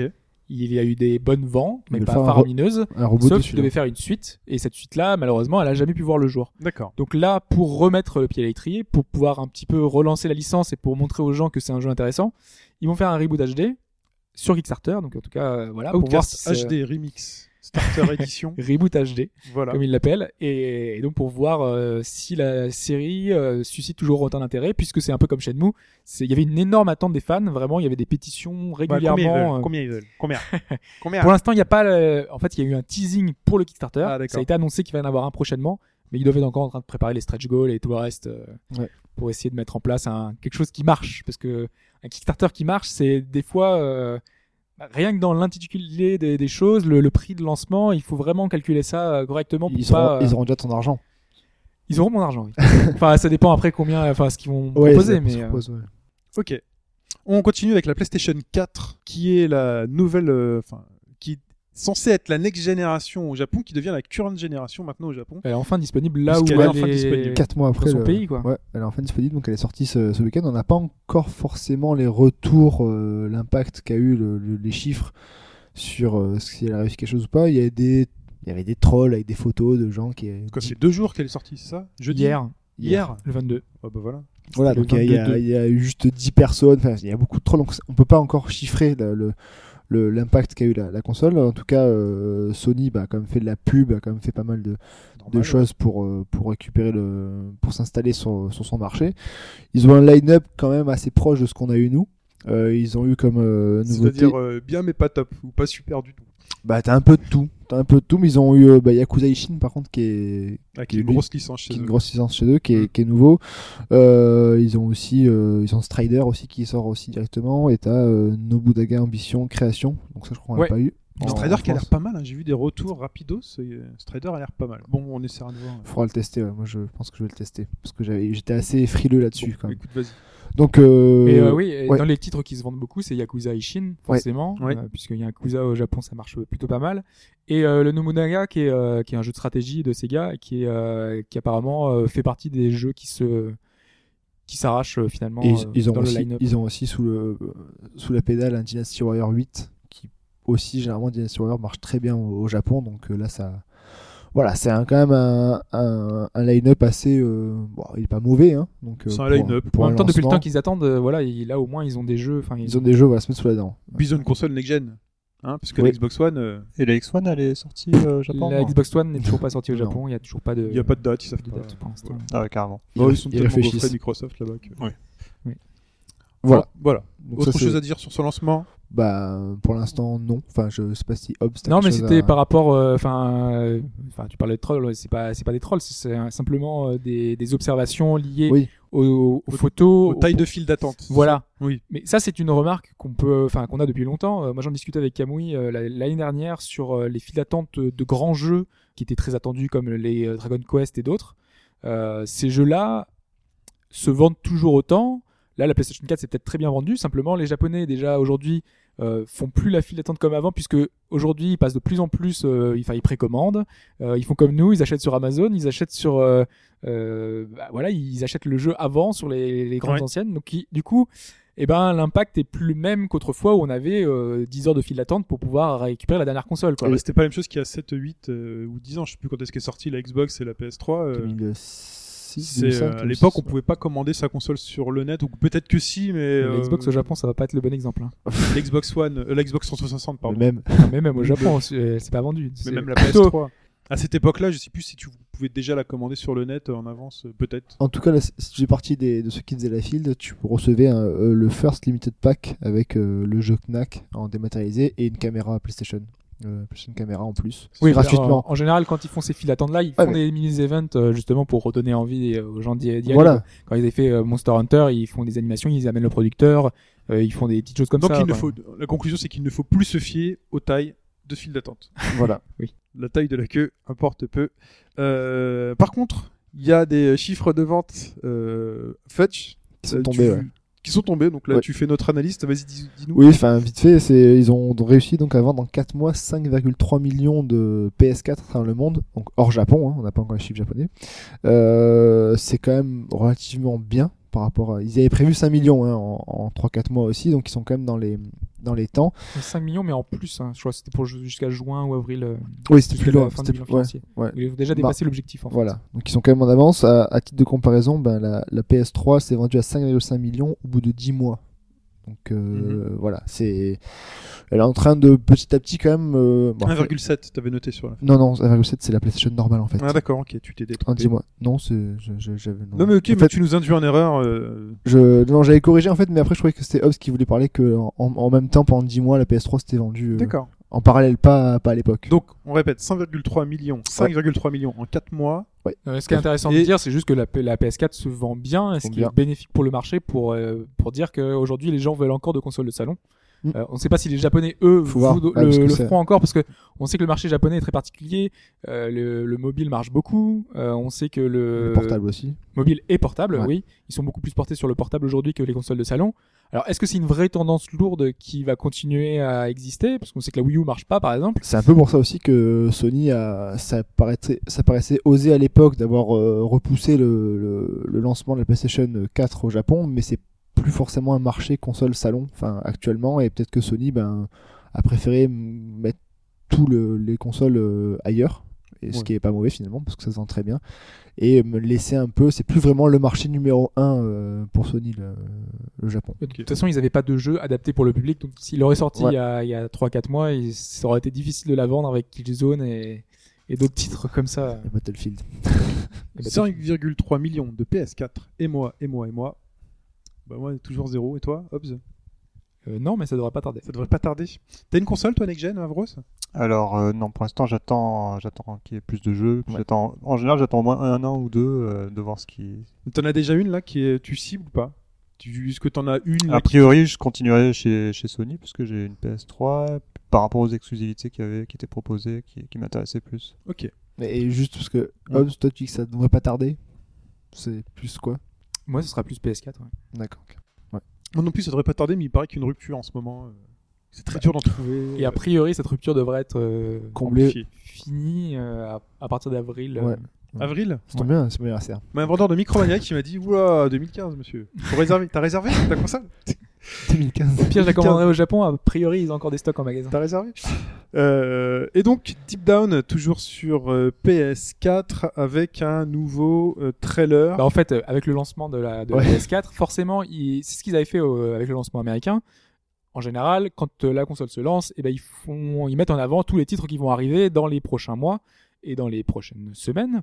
Et donc là justement, on a eu euh, pas mal de titres, euh, pas mal de, trailers, de teasers, euh, de jeux qui vont arriver prochainement, Infamous, The Order dont on reviendra peut-être tout à l'heure, et, et d'autres jeux. Et dans les jeux dont on avait, dont on a vu des images, et ben on a Deep Down avec un trailer très différent de ce qu'on a vu jusqu'à maintenant parce Ouais. que cette fois ils ont mis l'accent un peu plus sur euh, sur les monstres ces monstres un peu C'est- générés aléatoirement parce que c'est le jeu eux, hein. euh, c'est- c'est ouais c'est c'est un peu ça c'est un petit Ouais. peu euh, organique c'est C'est euh, bizarre. c'est particulier Ouais. mais en tout cas ce qu'on a vu c'était plus proche de Dark Souls que ce qu'auparavant où on voyait c'était un mélange un peu ça faisait peut-être plus penser à Monster Hunter jusqu'à maintenant euh, sauf la première fois où on l'avait vu là ça fait vraiment Dark Ouais, c'est Souls Dark Souls avec euh, des. Enfin, ouais, c'est le bestiaire et tout. Enfin, tout Ouais. semble rapprocher euh, d'un On Dark voit par exemple une mimique, une mimique qui est, qui est enfin, un des monstres phares de enfin, Dark Souls, enfin phare peut-être pas, mais en tout cas c'est un des monstres euh, voilà, qu'on- dont on parle souvent. C'est un monstre qu'on voit dans beaucoup de jeux. hein, Oui, mais, oui, euh, oui, mais c'est. Mais voilà, on retrouve un peu ce, cet univers très très proche. Ça et, reste euh, toujours super beau. Ouais, mais c'est très coloré. Euh, Ouais. Moi je trouve que c'est un peu, euh, ils ont un peu trop joué sur les contrastes. Ensuite, euh, excusez-moi, c'est moi qui lance le truc. The Order 1866, Ouais. parce que j'ai pas envie de le dire en anglais, ça me saoule.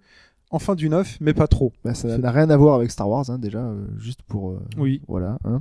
Euh, bah, alors, on a eu quoi? On a eu des, on a eu un trailer qui a fuité, on a eu un trailer en cinématique aussi. Donc il a pas le- fuité, hein, il était annoncé à cette date donc il était là. hein. Oui, il y a un trailer et une vidéo qui a fuité à côté. Ah oui, le- la, la vidéo de gameplay en fait. Voilà, il y a d'autres gameplays qui a fuité. Voilà. Donc, euh, alors, bon, on a, voilà, ça reste toujours très très beau de ce qu'on a vu. Euh, on a vu quoi? On a vu une phase de. Ce qui est beau surtout, c'est les visages euh, Ouais. qui sont vraiment vraiment sublimes. Les vêtements, moi j'ai beaucoup aimé les vêtements et les Ouais, c'est la direction artistique en fait. la-. Ce, ce look euh, très typé euh, ancien, euh, empire. euh, néo-victorien. Là, ouais. voilà. euh, Et puis techniquement, Et c'est hein, pas du steampunk. euh, techniquement, enfin les textures, enfin voilà, on est sur de la next gen.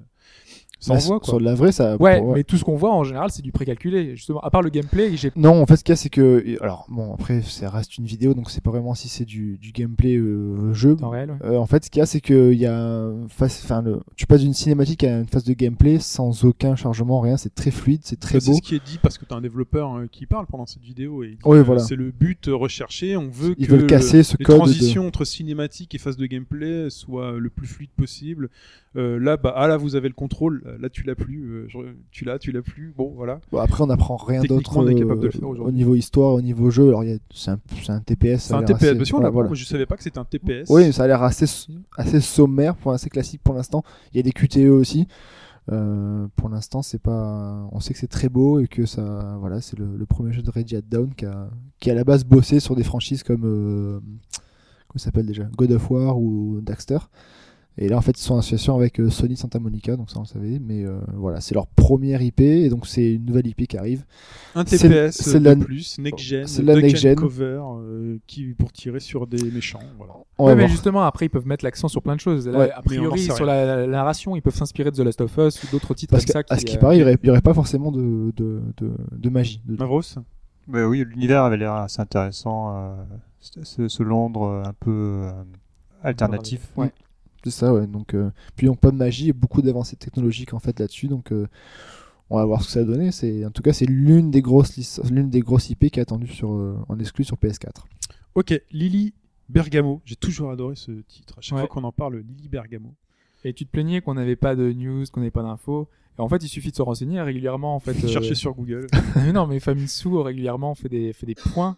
Le problème, c'est qu'on n'y apprend pas grand Je chose. suis pas abonné. Je suis pas abonné à Famitsu. euh. En fait, euh, là, ce qu'on a appris euh, ces derniers temps, c'est que le jeu serait un jeu d'action extrêmement nerveux. Ils veulent vraiment mettre l'accent sur la vitesse. Donc on verra ce que ça peut donner, euh, en tout cas dans, dans le jeu en tant que tel. Euh, on a aussi des précisions, mais qu'on avait déjà plus ou moins eu, euh, que, qui veulent expérimenter pas mal de choses sur les nouveautés qu'apporte la next gen. C'est-à-dire euh, déjà gérer le touchpad de la PS4. Donc euh, a priori euh, la fonctionnalité avec le touchpad. Dans un beat'em all, je vois pas trop ce qu'ils peuvent faire. L'utilisation du touchpad euh, peut-être. euh, Bah, tu slides pas. dans une direction, dans l'autre, euh, voilà. Puis Ouais. t'appuies sur un bouton, tu fais Ouais, mais ça gauche, va à l'encontre de ta, enfin, la fluidité de la gestion des mouvements. euh, Laissons ouais. faire les professionnels du, euh, du touchpad et, et du game design. Ouais, parce qu'en général, le touchpad, ce qu'on a vu jusqu'à maintenant, ça servait éventuellement euh, dans une interface pour pouvoir Ouais, te balader plus Ou de facilement. raccourcis ou de. Euh, ou alors dans un point and click, euh, enfin pour pouvoir gérer. Enfin, il y a des idées qui allaient dans ce sens-là. Dans un jeu d'action, ça me paraît compliqué. Donc, Non, bon. ça se tente, parce que sur, bon après on va parler de téléphone, mais sur iPhone t'as des jeux de beat euh, type Infinity Blade où quand tu balançais des combos, tu balançais Ouais, la mais- direction du combo en glissant ton doigt sur l'écran. Oui, mais t'as pas des boutons à côté T'as pas des boutons. de gérer, quoi. Oui, Ouais, mais là c'est juste que tu vas euh, déplacer ton pouce pour euh, Bon, on, caresser. Quoi. on voit comment ça fonctionne euh, sur, sur Wii U. Hein. Non mais laissons faire les professionnels du touchpad. Et donc dans les autres expérimentations, on avait la tablette. Euh, donc a priori, ils vont proposer une, euh, application, un compagnon app. Euh, c'est surtout Gun-Ho derrière qui est spécialiste de, tous ces jeux en fait mobiles qui permettent, euh, parce qu'on sait que Puzzle and Dragon est le plus gros succès au Japon d'un jeu mobile et que tous leurs titres qui sortent actuellement sont des succès. C'est une des compagnies qui fait le plus de profit au Japon. Donc ils veulent surfer là-dessus et on peut imaginer bah, en fait une interaction, une application en fait que le jeu continue en dehors, de- de- du jeu en lui-même. Dans les transports et tout. Donc, euh, Voilà, euh, je sais pas, peut-être qu'on pourra incarner son petit personnage à l'écran comme le VM allait autrefois euh, avec le, petit, euh, le petit chaos là. les petits chaos dans Ouais. Sonic. T'as plus de piles donc il meurt. Voilà, euh, je sais pas, on peut imaginer plein de choses. En tout cas, ils sont en train de travailler là-dessus. Euh, par contre, une précision importante euh, quand, euh, Précise, que. Grasshopper a, a indiqué. Le jeu n'est pas prêt de sortir, le développement est vraiment à son, à son début et donc euh, il y a encore un peu de temps. avant Bon, que- en que ça arrive, 2016 quoi. alors. La bêta de Final Fantasy XIV a une date sur PS4. Ouais, une date, euh, ça fait déjà, il y avait déjà la première phase qui était lancée il y a Mhm. quelques temps. Donc là, on est à la phase 2, donc c'est du, Phase 2. du 22 au 3 mars. Euh, ce qui est important de préciser, c'est que donc euh, FF14, dont on a déjà beaucoup parlé, moi j'avais, je vous renvoie à un précédent podcast où euh, je vous ai dit à quel point il était intéressant. C'est un des MMO qui était plutôt pas mal euh, ces derniers temps, qui avait une histoire, qui était, qui était euh, vraiment euh, fluide, qui était bien pensé, avec une bonne interface. Et donc ce jeu-là arrive, donc euh, là la bêta est gratuite, donc il suffit de vous inscrire. Euh, vous n'avez pas besoin d'être abonné au PS Plus, au PSN Plus. Donc euh, ça veut dire vraiment tout le monde peut, peut y accéder. Et donc c'est disponible en ce moment, la, deuxième phase. Et là il y aura la troisième phase avant le lancement. Par contre, il faut une permettra, PS4 hein, quand même. Oui, faut une PS4. Oui, c'est Ouais, un- ouais. accessoire ça. c'est si peu cher. C'est peut-être le plus dur à trouver. là. Euh, et, et donc voilà, il y aura une, une seconde phase avant le lancement le 14 avril, sachant que vos personnages de la bêta seront supprimés avant euh, le Eh lancement. oui. Ok. Euh, Yaiba Ninja Gaiden Z. Oui, tu voulais dire un truc en plus? Non, non, c'était pour dire qu'on restait dans l'univers euh, PS4 là, parce que tout ce qu'on, toutes les news et toutes les, les infos qu'on vous donne, c'est pour accompagner ce- le lancement de la PS4, puisque jusque maintenant on n'en a pas énormément parlé, on a mis un peu de côté la next gen. Ouais. Enfin, un peu volontairement, parce qu'il n'y avait pas grand chose qui nous intéressait. Ouais, Jusqu'alors. Voilà. Et là, c'est le, le bon moment, je trouve, avec le lancement de la, la console au Japon, de- d'en reparler. Et donc là, on va parler maintenant de Yaiba Ninja Gaiden Z qui nous a gratifié d'un petit trailer que j'ai regardé euh, où on voit ce Yaiba bah, se battre un peu dans ce. Alors j'ai pas touché à Ninja Gaiden depuis le Black qui m'a euh, moi qui m'a tué sur Ninja Gaiden. Ouais, ils sont... Ah, sur Xbox. particulièrement difficile. là Ah, il était dur. J'ai fait les trois. Ah, c'était dur. J'ai fait les trois, c'est. Le, Black, dernier, le euh, dernier était nul. ouais. Parce que trop facile. Mais euh, le, le Sigma 2 sur PlayStation 3, il est. C'est ça- ouais, c'est horrible. C'est Les- qui est marrant d'ailleurs. C'est euh, quand c'est trop facile. Non, non, c'est trop facile. Oui, ouais. C'est trop dur. Ouais. Ah, non, c'est trop dur. Non, mais C'est j'ai- dur à trouver la. c'est le juste milieu juste est, dur à hein. trouver. Non, mais, j'y retournerai moi sur le Black. moi je pense que j'étais pas assez euh, j'étais pas le Chine d'aujourd'hui, tu vois. C'était il y a 10 ans. C'était il y a euh, trop longtemps et euh, je me dis que peut-être aujourd'hui je pourrais y arriver. C'est extrêmement exigeant. C'est non, c'est. J'ai grandi, j'ai mûri. Il y a et, du on challenge, voit, quoi. et on voit du- des, des petits points communs dans ce, dans ce Yaiba avec euh, les espèces de petites accélérations, les petits sprints sur euh, 3-4 mètres de, de Yaiba. Alors déjà, faut parler de la direction artistique. Déjà, c'est plus du tout euh, style. euh, Absolument pas. Là, on est dans un Suda 51 euh, Ouais, qui fait du Ninja Gaiden. C'est cel shading. shading euh, comics. Beaucoup moins baveux que ce qu'on a pu voir sur euh, Killer is Dead. C'est Oui, non, mais C'est pas, c'est pas Souda 51 qui fait le jeu. Oui, non, non, Non, je voilà. sais. Non, mais quand on parle du, du trip, euh, Ouais, mais je, Ouais. je compare par je rapport parle du à. trip de la patte graphique. je parce qu'ils ont rajouté Ninja Gaiden dans le dedans, donc je compare par rapport à, à ce qu'il y a eu comme Ninja Gaiden à l'époque. C'est un peu plus, euh, ouais, c'est un peu plus, plus baveux, un peu plus. euh, Je cherche un mot, mais sais c'est comics. c'est un style plus comics, voilà. C'est c'est Parce que- comics, parce qu'il y a euh, une BD avec comics. euh, justement euh, qui doit sortir pour accompagner la sortie du, du jeu. C'est fort probable, je n'en sais strictement Et rien. ben en fait dans la version collector, on a les, les premières planches de- du comics justement qui va avec. D'accord. Et donc qu'est-ce qu'on voit dans ce trailer? Eh ben on voit que ça, euh, que da- ça découpe du zombie, ça saigne, ça saigne pas mal. parce que c'est- très vif. C'est c'est un Ninja Gaiden au pays des zombies quoi. C'est un Ninja Gaiden au pays des zombies euh, avec euh, Yaiba, euh, ce héros qui est euh, mutilé par euh, le héros de Ninja Gaiden. J'ai eu un trou de mémoire, on en Ryo parlait tout à l'heure. Ryo Hayabusa, euh, qui est laissé pour mort mais qui n'est pas mort et qui donc se fait implanter un œil cybernétique, euh, plein d'éléments euh, de robots, Ouais, C'est Raiden euh, presque. Euh, et euh, il a son sabre et il se retrouve dans un monde plein de zombies et il dégomme du zombie. Il le dégomme a priori avec une certaine classe assez rapide. Après, on peut pas savoir si le gameplay est bien huilé, s'il est bien tant qu'on n'a pas euh, Ça la main sur la ça a l'air manette. assez fluide en, en vidéo, ça a l'air assez Ah oui, ça s'enchaîner.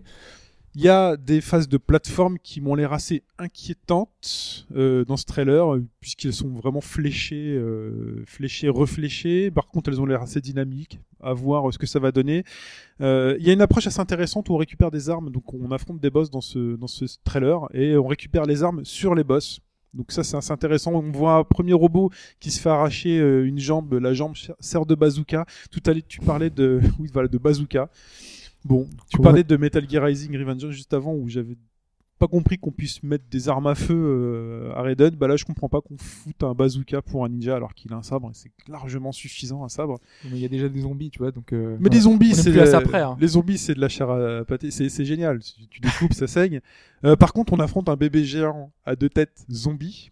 Et donc dans le délire, c'est plutôt pas mal. Il a le même petit chapeau que euh, le bibendum chamallow dans Ghostbusters. Ce petit truc de marin, là, c'est très ouais. mignon.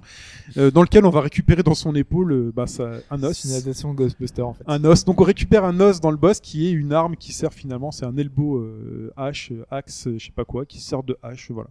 C'est- on retrouve un peu la sauce euh, des, des monstres énormes, euh, des boss énormes. Donc, euh, Voilà, et on voit une phase, et on voit une phase d'affrontement avec Ryo Hayabusa, Assez longue. euh, assez longue, qui a l'air assez technique, euh, qui n'a pas l'air si simple que ça. On voit du dash, on voit du contre. bon voilà, mais avoir en main, vu comme ça, ça donne envie. Ça Toi, ça te donne envie. Justement, c'était la question que j'allais te poser. euh. Moi, comme ça, ça me donne envie. Sur les phases de combat, ça me donne envie. Euh, que Moi, ce que j'en ai vu, justement, ça me donne pas trop envie. J'aime pas la palette, euh, j'aime pas le, le ah, bah, style. la patte, moi, je la trouve justement très détaillée et j'aime beaucoup euh, cet aspect. euh, Je trouve que cet c'est pas, aspect-là. c'est pas très uniforme. Il y a des endroits qui sont très shading, très beaux, très bien faits. Ouais. Et t'as d'autres euh, moments où c'est limite quand le sort de robot se traîne par terre, le traîne le cul par terre. Mais c'est très rigolo parce qu'il se frotte les fesses. Oui, euh, comme un chien qui a mal au cul, quoi. Ouais. Enfin, mais je C'est trouve, très rigolo. je trouve ça, euh, je trouve, enfin, je trouve ça à des moments c'est pas super bien homogène au niveau de la qualité Ouais. graphique. On en fait. reverra, Après, euh, c'est qu'un trailer, mais il sort quoi le 27 mars, c'est ça? Sur Steam, euh, PS3 et Xbox 360, c'est ça? Mais, Ouais, bah, euh, bientôt. Mais en Europe, ouais. En tout cas, moi, j'y goûterai. Ouais. Forcément, on continue avec Irrational Games, euh, les, euh, les constructeurs, les développeurs de Bioshock. Les développeurs, surtout, ouais. Ken Levin. C'était un Voilà. petit peu la surprise cette semaine parce que c'est une boîte qui est assez ancienne finalement, qui a fait que des succès, qui a derrière un gros passé avec, euh, avec une personne importante à sa tête, Ken Levin. Voilà, c'est une chose, enfin classique qui arrive dans, dans les studios, c'est au bout d'un moment quand euh, quand on finit un gros projet, on, on finit par, euh, enfin la boîte dissout le studio Parce et que là, on l'a les dit. gens arrivent. Irrational Games ferme ses portes. Exactement, ouais. Plus d'Irrational Games. Voilà.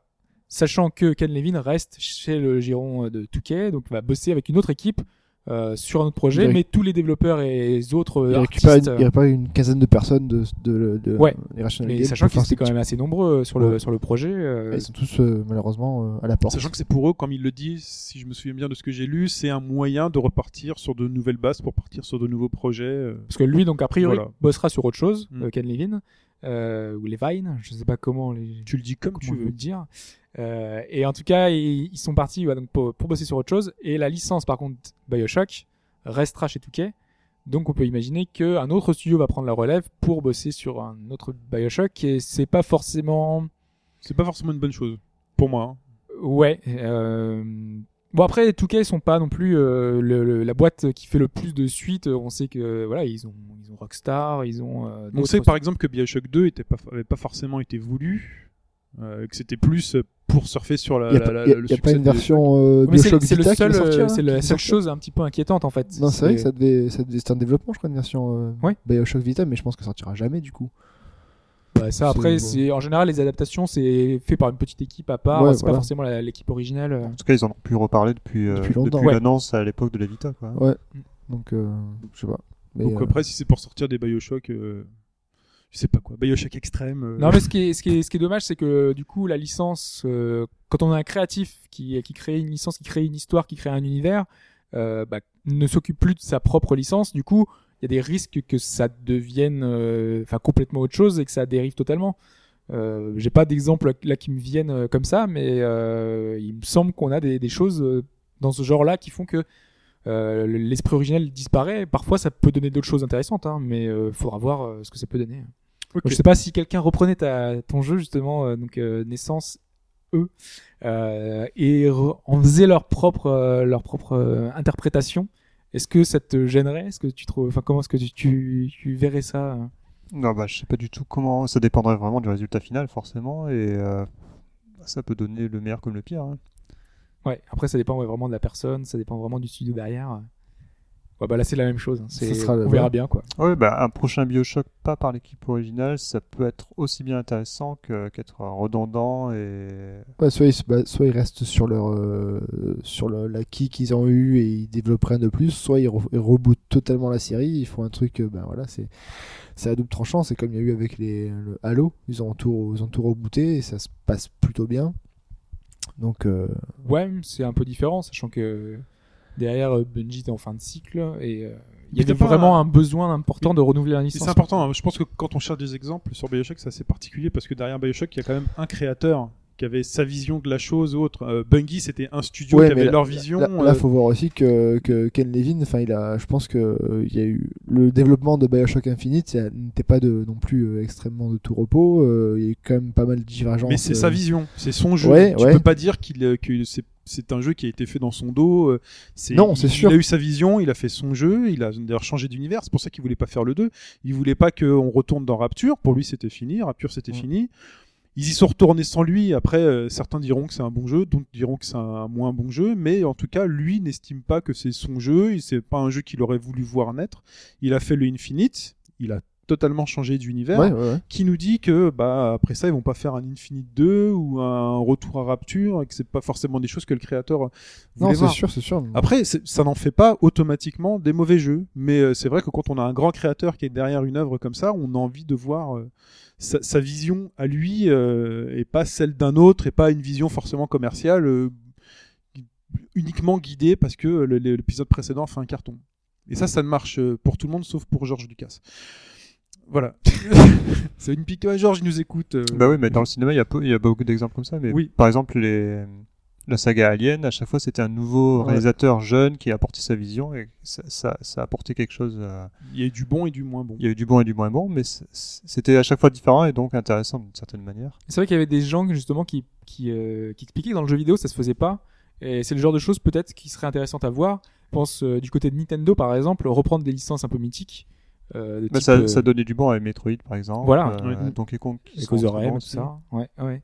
Et justement, ouais, proposer plus d'expérimentation en prenant des licences et en faisant la vision de créateurs euh, peut-être un peu plus marquée. Il y a eu à, à moindre échelle, il y a eu ça avec, euh, ma- euh, avec, Zelda, Majora's Mask. C'est Ouais. Aonuma qui a pris le, qui depuis a pris le lead de, de Zelda et c'est plus vraiment Miyamoto. Et alors oui, il est à la fin en tant que producteur exécutif. Il dit qu'il donne son avis sur euh, un truc ou un tel, mais enfin, au fond, tout le monde sait qu'il est juste consulté pour savoir si Link restera vert ou s'il restera blanc ou gaucher ou droitier.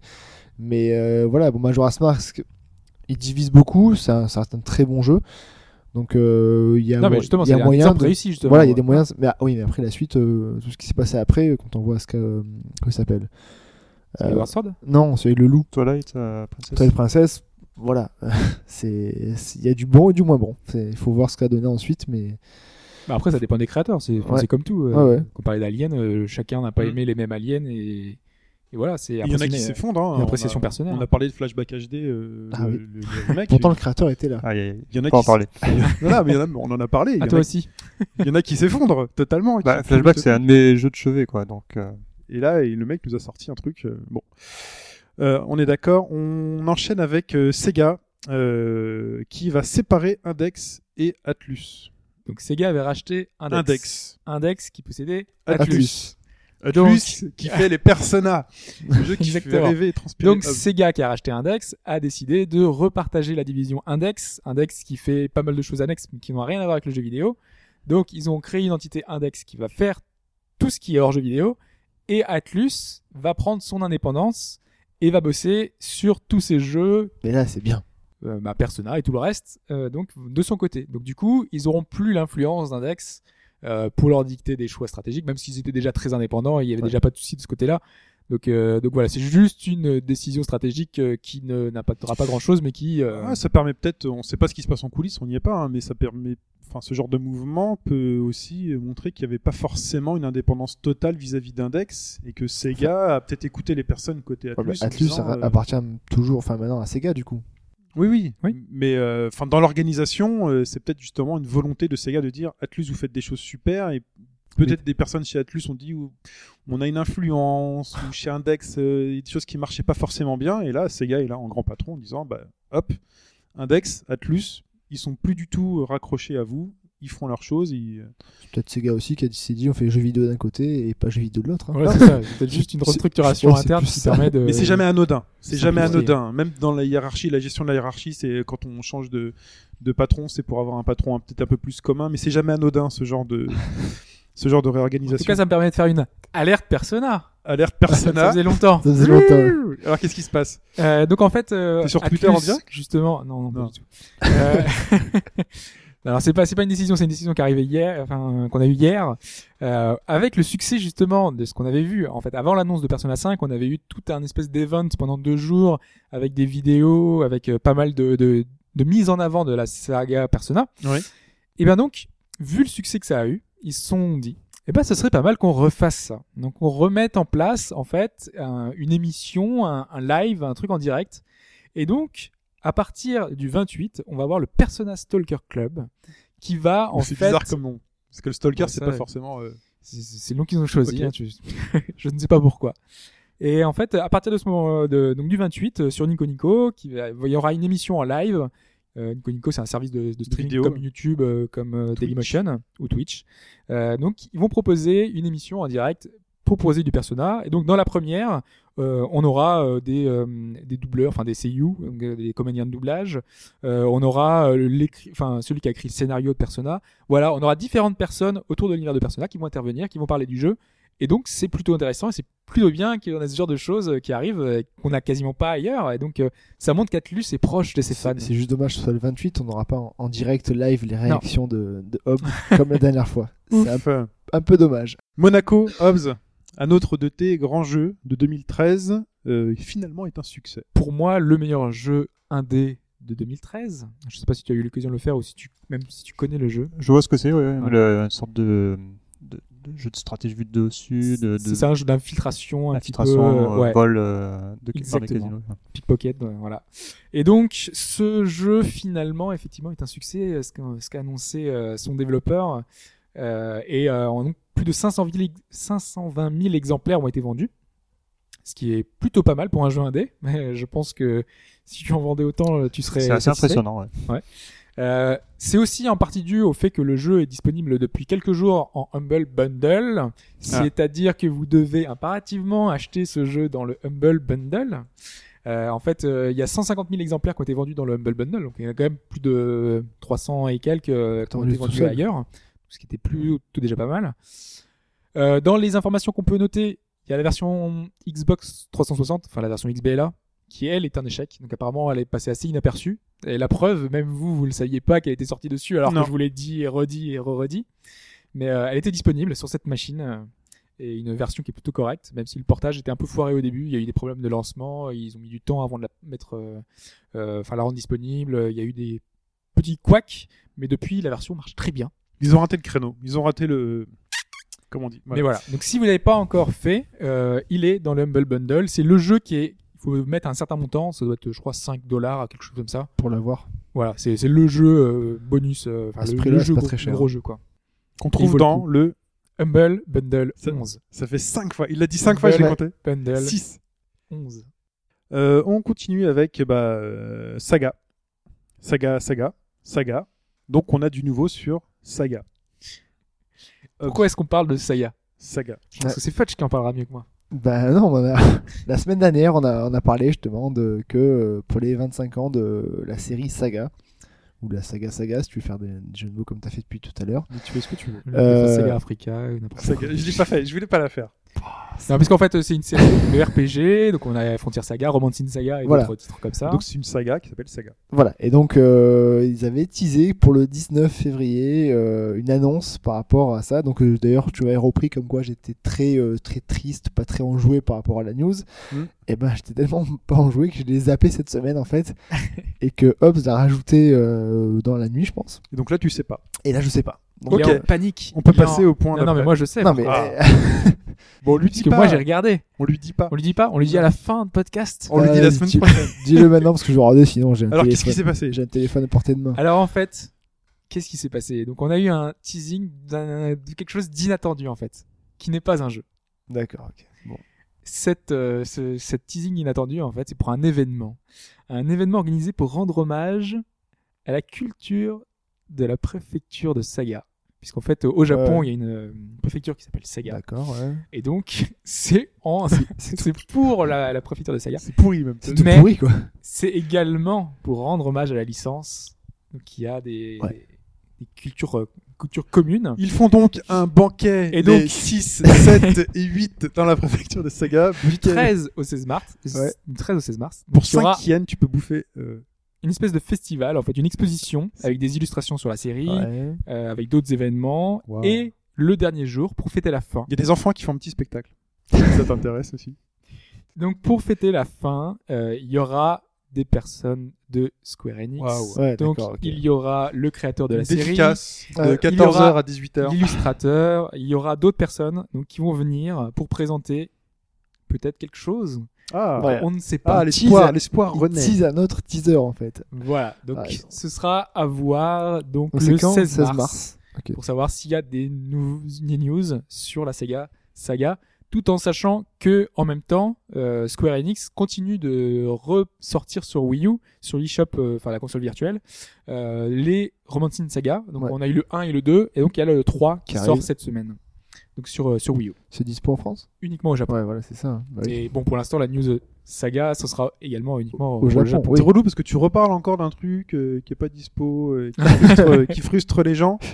Euh, la frustration, là, vous De allez Is. en avoir moins puisque Is Memories of Cell Zeta est enfin disponible dans le commerce Donc on vous renvoie au podcast qu'on a fait euh, deux numéros en arrière. hein, avec Sprite ça. et notre copain Pipo. Euh, mais qui sera donc disponible ce jeu uniquement le 25 février sur le PSN. Voilà, ce n'est Euh, pas prévu, donc finalement, il va falloir attendre quelques jours euh, si vous voulez acheter dé- donc on enregistre aujourd'hui, on est le 23, vous l'écoutez le 24, le 25, donc c'est déjà dispo. Ça dépend quand tu l'écoutes. Voilà. Voilà. Si Tu vous l'écoutes l'écoutez lundi, si tu fin de l'année- journée, on va euh, recommencer comme la semaine dernière. Si tu écoutes l'année prochaine, euh, C'est an qu'il est dispo, euh, voilà.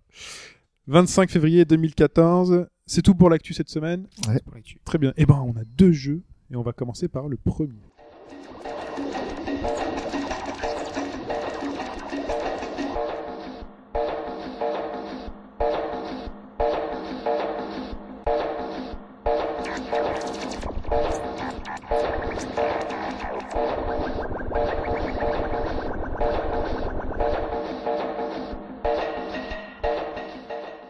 Et ce premier jeu d'une longue série de deux jeux dont Hobbs va nous parler, c'est Jazzpunk.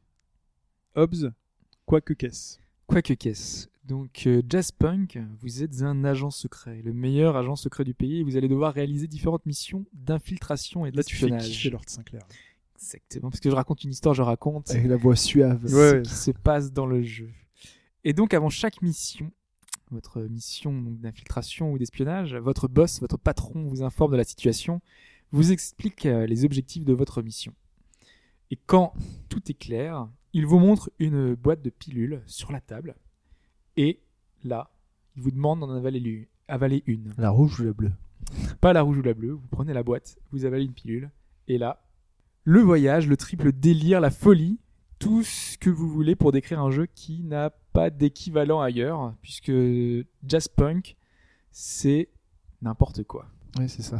C'est un titre qui est vraiment particulier et qui va être très très dur à décrire. Si on veut déjà, enfin visuellement voir un peu à quoi ça ressemble, donc c'est un jeu en vue subjective, à la première personne. Euh, on n'a pas d'armes, mais on a juste une mission, arriver à remplir notre objectif par tous les moyens. Donc notre boss, notre patron, comme je l'ai dit, euh, il est clair. Le maître mot, ça va être l'improvisation. C'est le vraiment euh, ce qui va revenir tout le temps. C'est improviser, puisque notre héros, euh, il va être plus euh, OSS 117 que 006. Ah, ça, ça me plaît, ça. Ça, c'est bon, ça. En fait, c'est plus euh, Roger que Moore. Quoi. Ouh là là, la blague sortie des années 90. C'est ça, voilà. Il fallait qu'elle revienne, tu vois, c'est Ouais. connu, euh, Ouais. qui reviennent, tout ça. Voilà, Alain. Alain que Delon. Robert, non, c'est Robert. Robert Redford. Redford. Il est plus Robert que Redford. Voilà, donc je me suis dit que ça, ça était bien, voilà. non, c'est classe. Donc, euh, donc quand- OSS 117, donc misogyne, raciste, euh, drôle, euh, tout. Maladroit. euh, c'est ça, Ok. la totale. Hubert Bonisseur de la batte.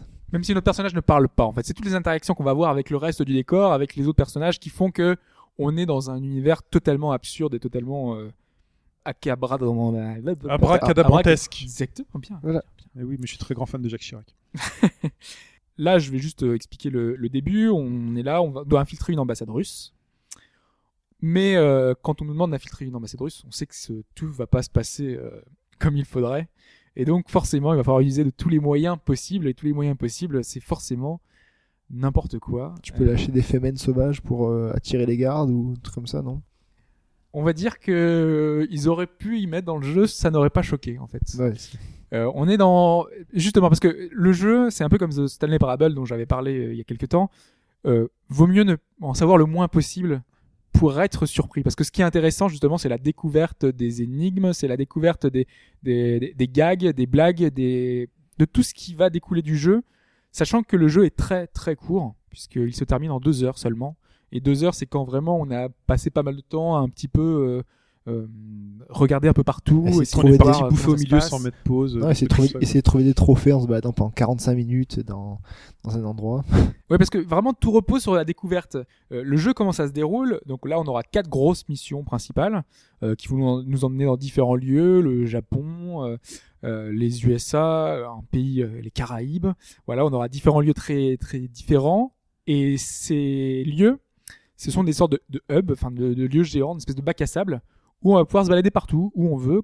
On, veut. on a notre mission, mais on n'est pas obligé d'aller la faire. Si on nous dit euh, aller récupérer, enfin infiltrer l'ambassade, il y a tout un environnement autour de l'ambassade euh, avec des magasins, euh, avec des passants, avec euh, plein de choses. shopping. Ouais, j'ai compris. Je vais faire du shopping. Je trouve une paire de godasses là. C'est ça.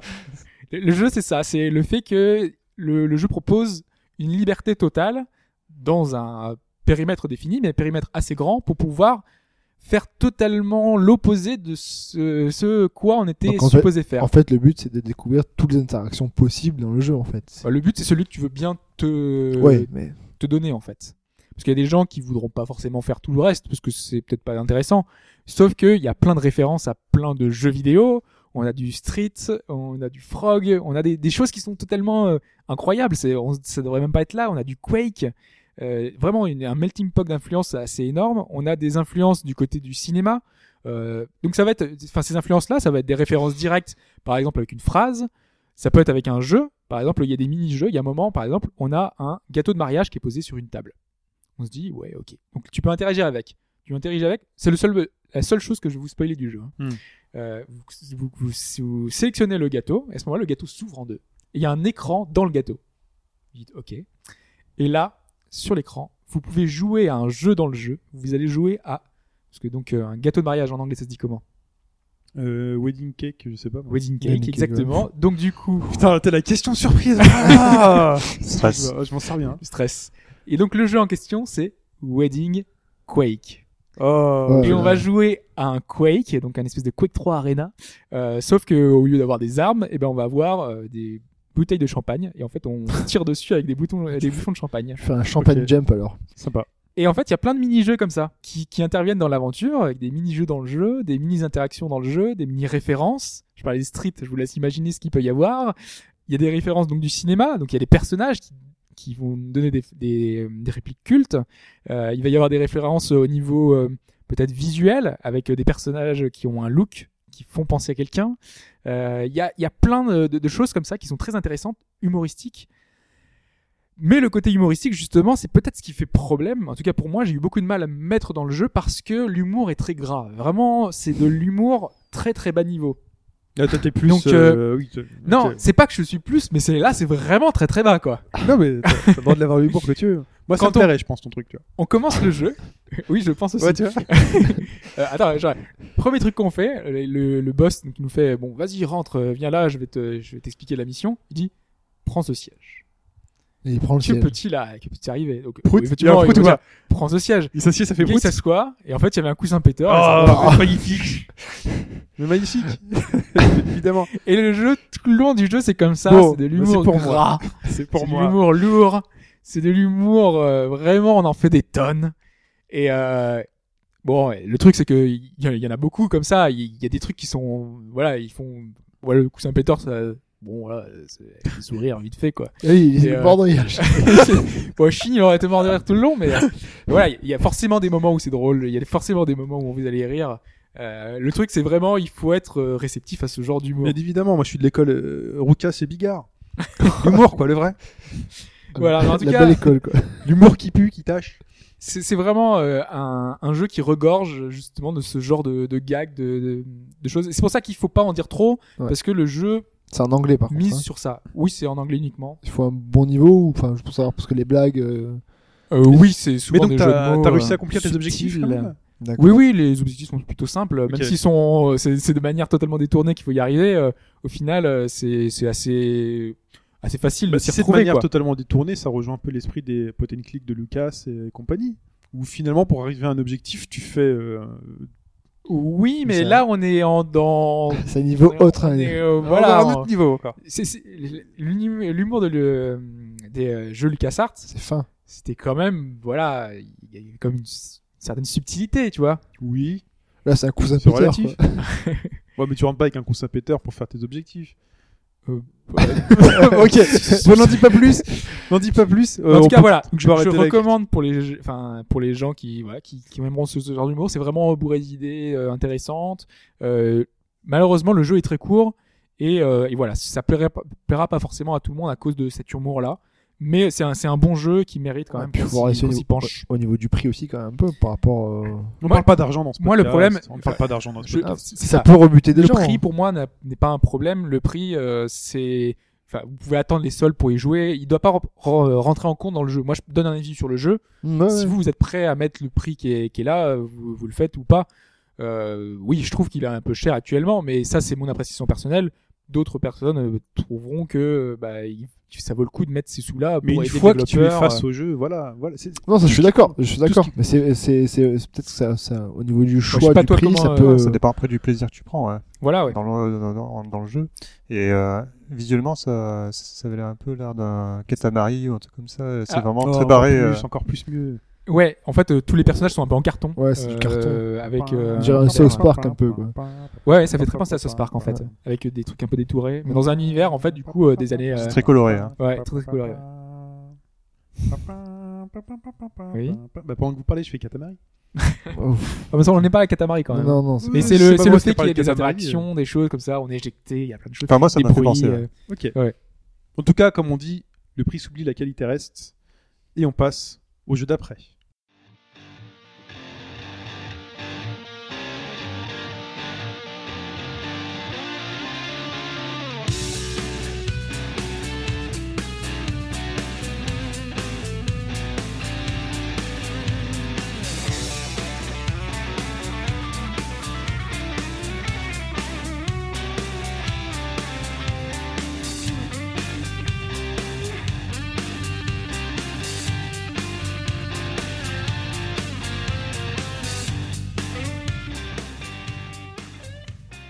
Et ce jeu d'après, Hobbs, c'est Strike Vector que tu attends depuis un moment, dont on avait reçu les deux créateurs. Euh, Rappelle-nous euh, euh. Pierre-Étienne Travers et Paul Chadesson. Tout à fait.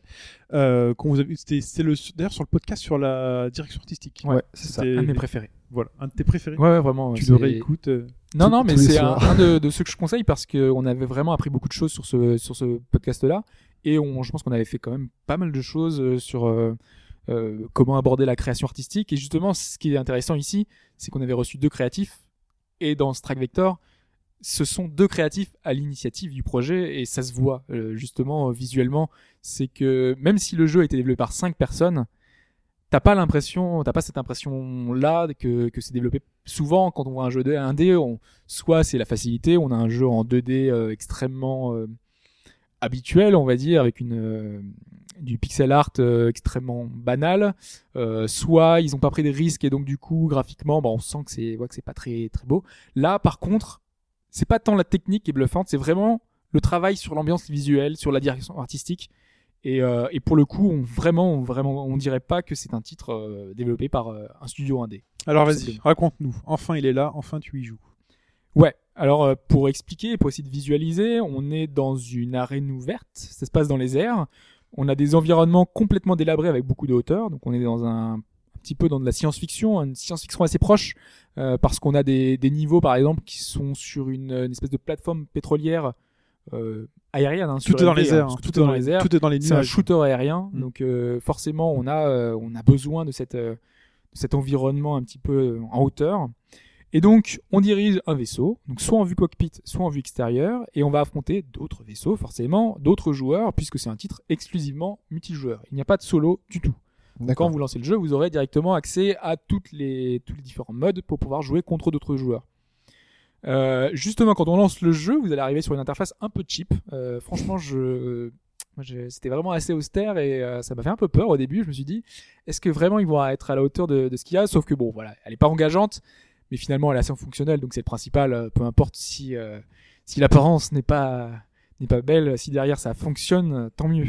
Euh, puisque derrière, ce qu'on nous demande sur cette interface, donc les premiers pas, euh, on va nous demander de créer un profil, de personnaliser notre avatar, parce qu'en fait le jeu regorge de choses à débloquer.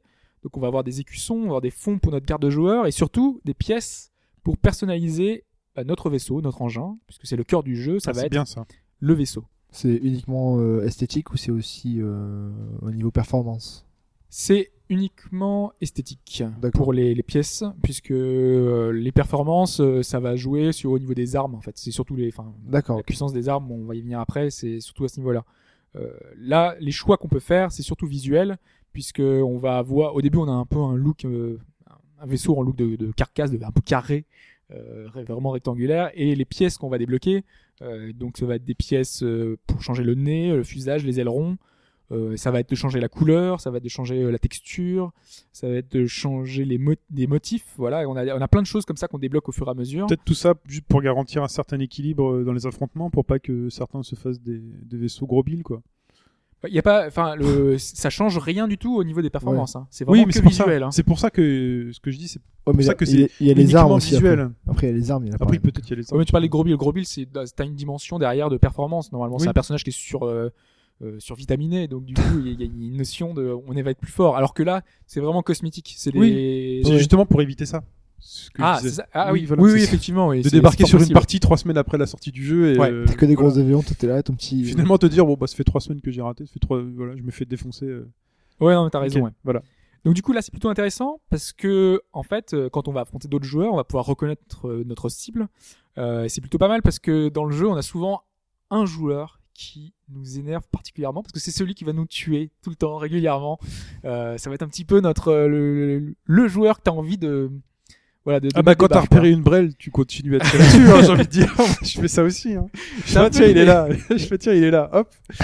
Donc du coup, de pouvoir le reconnaître visuellement, tu te dis, bah voilà, je vais pouvoir le dégommer, le dégommer plus facilement et de pouvoir revenir à la charge et essayer de le, essayer de le battre. D'autant plus qu'à la fin d'une manche, une fois qu'on a terminé euh, entre guillemets notre partie euh, temporaire, euh, on te dit que un tel est ton némésis, donc celui qui t'a Ouais. le plus euh, tué.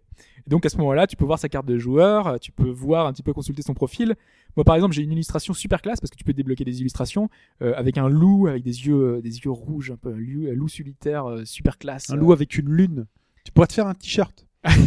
Pourquoi? très Johnny Hallyday. Non, non, mais Oh, je suis désolé. Euh, là, là, l'idée, c'est qu'ils ont repris. Bah, des gros ça a approuvé. Hein. J'ai vu il a, il a hoché la tête il a approuvé. Disons que ça me parle les t-shirts avec des loups. euh. Et, et des lunes. Et j'ai une idée. Ça, c'est les choses qu'on a sur le marché. ça. Oui non, mais écoute. Ah, l'idée, c'est de vraiment, ils ont, ils ont fait des illustrations très différentes. Euh, on a des dinosaures, on a des, des, des Ah, choses. dinosaure, un t-shirt avec des dinosaures et une lune. C'est classe aussi. Non mais continue. Je te jure que j'arrête. Je les fais plus. Dis pas un chien parce qu'il va te faire la même avec le chien après. Et donc, euh, il y a un des chiens. Non, mais je le ferai plus. Un poisson. poisson lune. poisson. continue, continue. Euh, en fait, euh, l'idée, voilà, c'est de pouvoir personnaliser son, sa carte de joueur et de pouvoir. euh, en fait, c'est ce qui est intéressant justement, c'est que tout tourne autour de ce multijoueur, donc c'est plutôt euh, pas mal de pouvoir créer ce sentiment de d'appartenance, euh, de pouvoir créer son personnage et pouvoir s'identifier à ce personnage-là, à ce côté hors la loi qu'on va se créer avec son avec son pseudo, avec sa carte, avec son avec son Ton blason. son vaisseau, avec son blason. Euh, voilà, il y a différentes choses qui font qu'on peut appartenir presque à un, un, un- un gang, un, Un clan. crew. Tu te sens un peu blouson noir, quoi. C'est ça? C'est un peu ça. Moi, par exemple, mon vaisseau, il est tout noir avec juste quelques bandes blanches sur le haut. J'ai fait exprès pour passer un petit peu euh, tranquille euh, dans les ombres parce qu'il y a des certains endroits où on peut passer. Du coup, j'ai fait mon personnage, mon vaisseau le plus sombre possible pour essayer de pas me voir. Bon, ça marche pas trop, quoi. mais mais c'était l'idée, quoi. Puis Mais regardez, il y a le mec là euh, qui croit qu'on le voit pas. Attends. Voilà, parce que au fond, euh, le jeu est super classique. Euh, J'ai dit que c'était un donc un shooter aérien.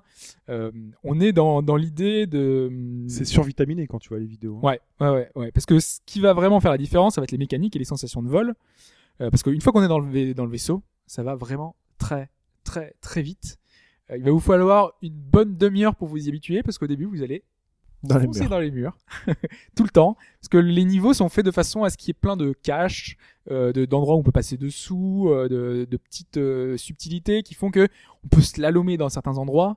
Ça va demander une exigence au niveau de la maîtrise de l'engin. euh, qui fait qu'au au début on on sait pas trop comment ça marche on est on, on va devoir s'habituer vraiment à comment comment fonctionne le gameplay qui est le- les contrôles qui sont très simples hein. Clavier souris. Clavier souris, exactement. Donc on a euh, ZQSD qui nous permet donc, avancer, reculer, strafer. Euh, la souris qui permet de le point de direction pour aller dans, le sens où on veut. Clic gauche, clic droit qui permet de gérer l'arme gauche, l'arme droite, parce qu'en fait on a deux canons, un à gauche un à droite. Donc euh, celui de gauche euh, permet, parce qu'on on peut régler l'armement, on peut régler, l'armement de gauche avec par exemple un canon qui envoie des mitraillettes et le droit qui peut envoyer par exemple un shotgun. Donc on peut faire un mix des deux, ça peut donner des stratégies très intéressantes. En plus de ça, on a également un pouvoir spécial. Euh, le pouvoir spécial, ça va être, euh, moi par exemple, celui que j'utilise euh, toujours mon- dans mon outil de Je vois le sourire poindre. Il va sortir un Je truc suis là. invisible.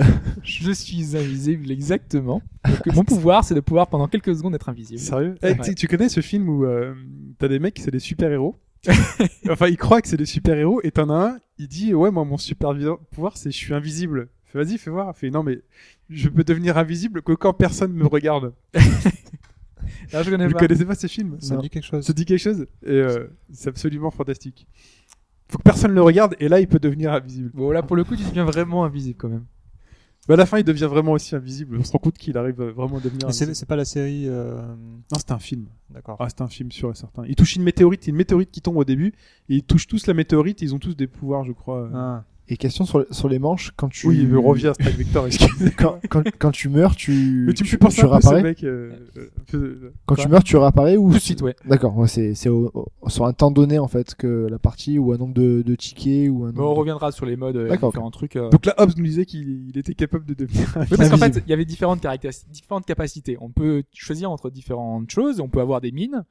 Euh, on peut avoir euh, la possibilité de créer un espèce de euh, d'EPM, là, enfin, les espèces de bombes euh, Ouais. en fait euh, électriques qui font que ça dérègle la- électromagnétique. électromagnétique exact- exactement. Donc quand un vaisseau passe dans cette euh, cette onde, euh, du coup le vaisseau part dans tous les sens, il bouge et on contrôle plus rien. Euh, du coup c'est plutôt sympa. On a une espèce de si on était poursuivi par exemple, du coup ça permet de, de, de dérégler et de pouvoir s'enfuir en fait. Euh, Il y a différentes euh, autres euh, d'autres choses qui vont dans ce sens-là. Il y a une espèce de bouclier qui, qui de un superbe effet euh, en fait vert en une, t'es dans une espèce de bulle un petit peu. Euh, ça me fait penser au, au bouclier de Sonic. Euh, Ah, j'y Sonic pensais. 3. Tu sais que j'y pensais là, il était dans ma tête.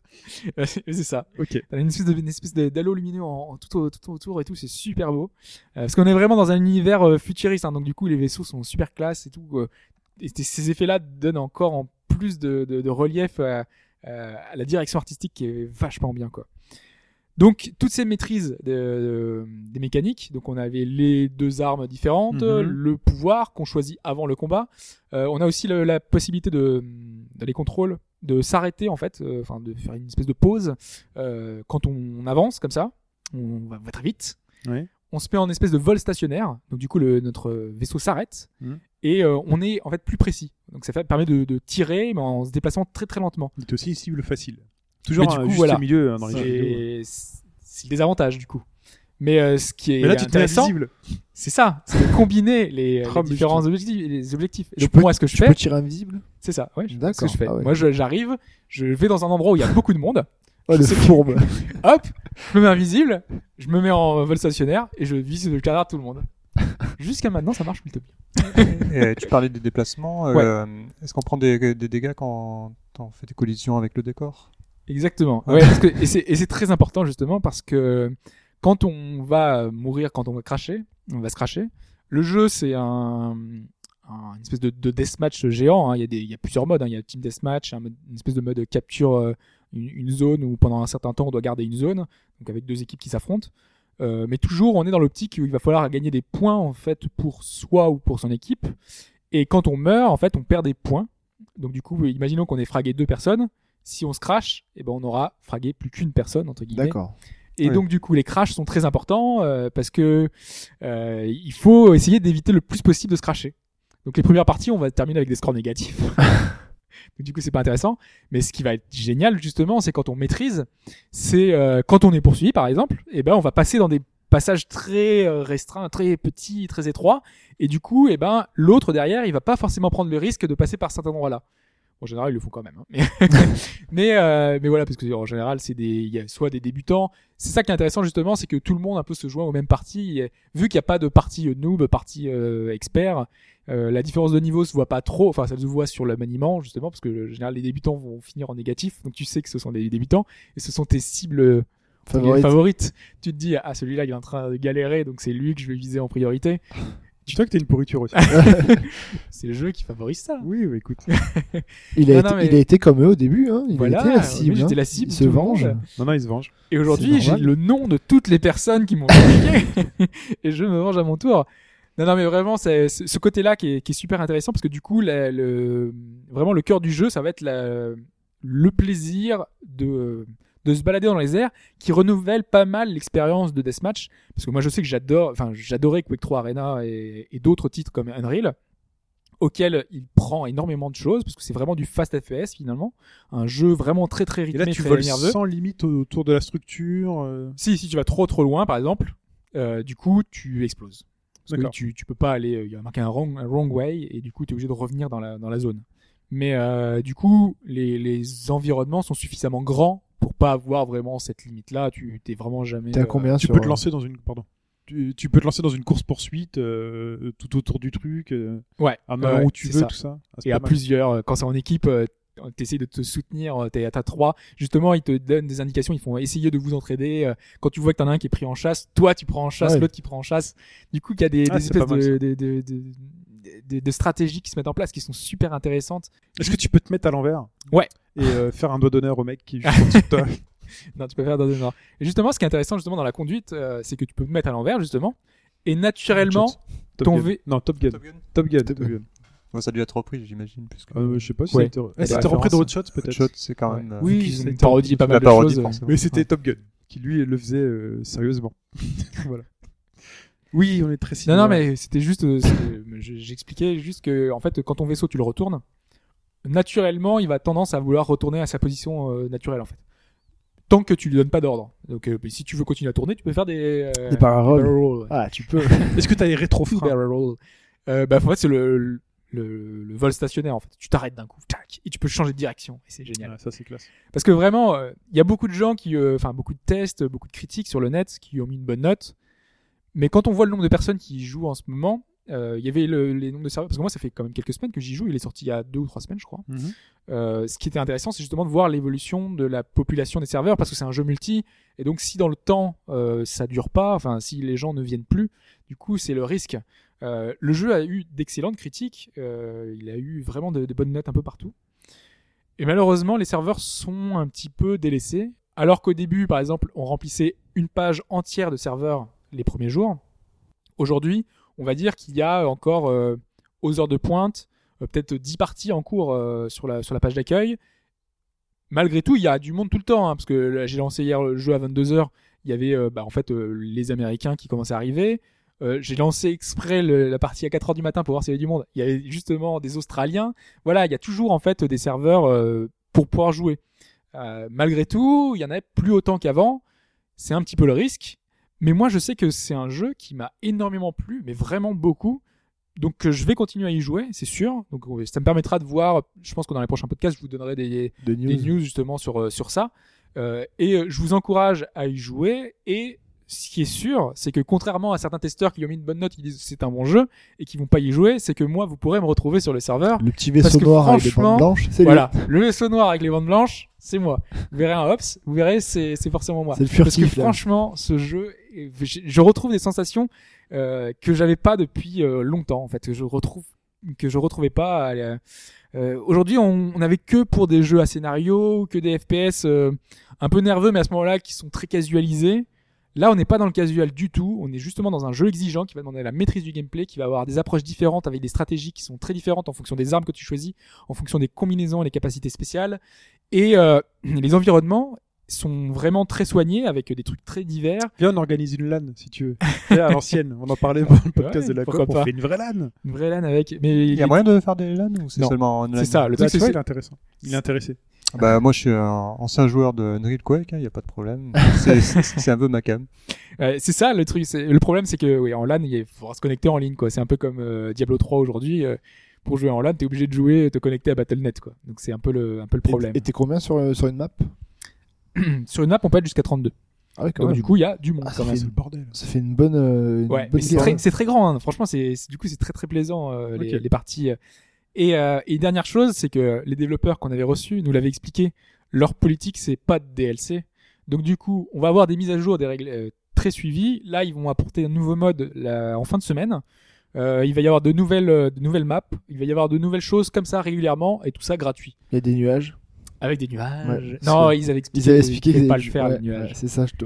Mais euh, il y aura, enfin, en fait, il y a une espèce de brume quand même qui est là, euh, qui donne une ambiance très particulière parce qu'il y a des maps qui sont très teintées de rouge.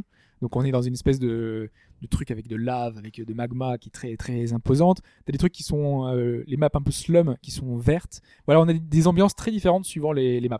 Et ton pouvoir spécial, tu peux l'utiliser genre sur un temps limité? Il se, un temps limité. il se recharge? recharge t'as un temps, D'accord, ok. un temps que tu peux récupérer en récupérant des bonus sur la carte parce qu'il y a des, des trucs pour récupérer de l'énergie ou récupérer du temps de recharge.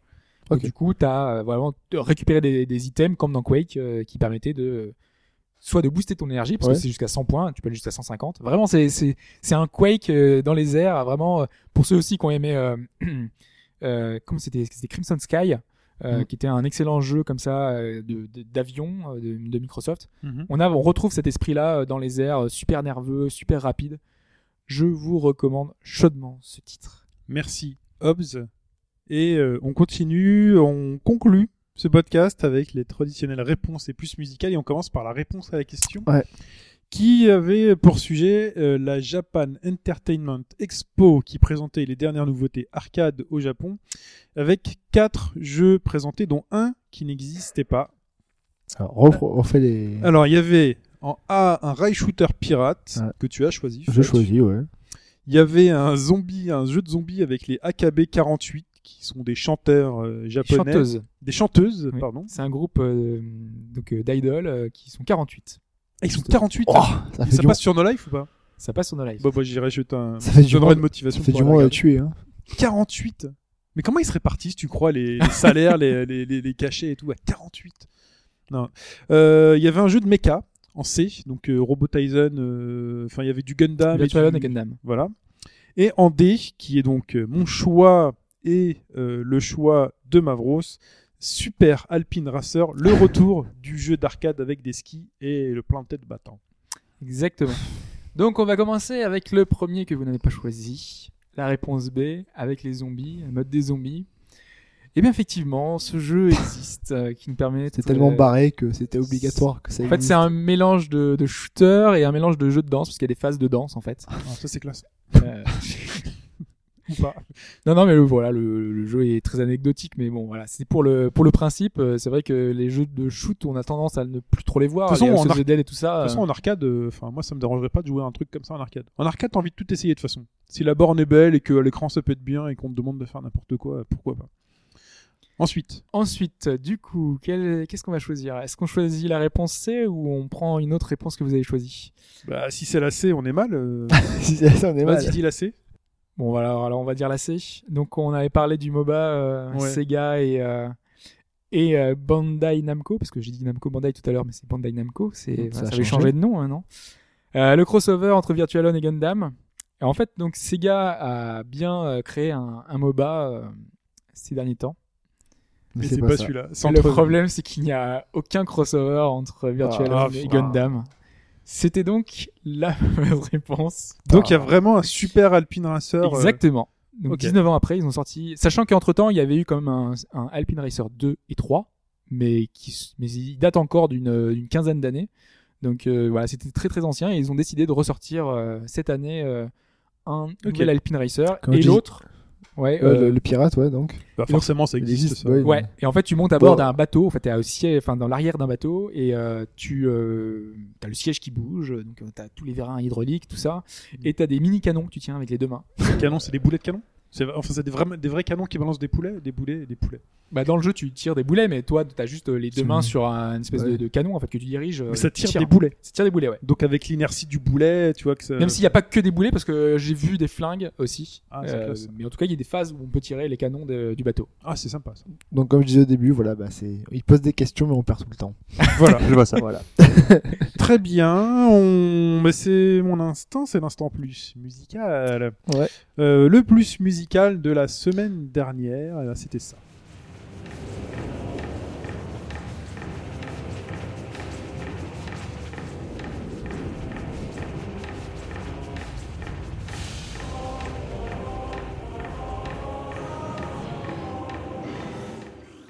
Donc, y a-t-il eu des bonnes réponses? Et il y a eu des bonnes réponses. Euh, on- J'ai eu 8 réponses au total pour 7 bonnes réponses. C'est, quasiment une, Ça- là, mais je pense que la c'est une machine. déferlante, du- là, une, Ouais, c'est une nouvelle déferlante. Là, la machine du quiz musical, du plus musical est lancée.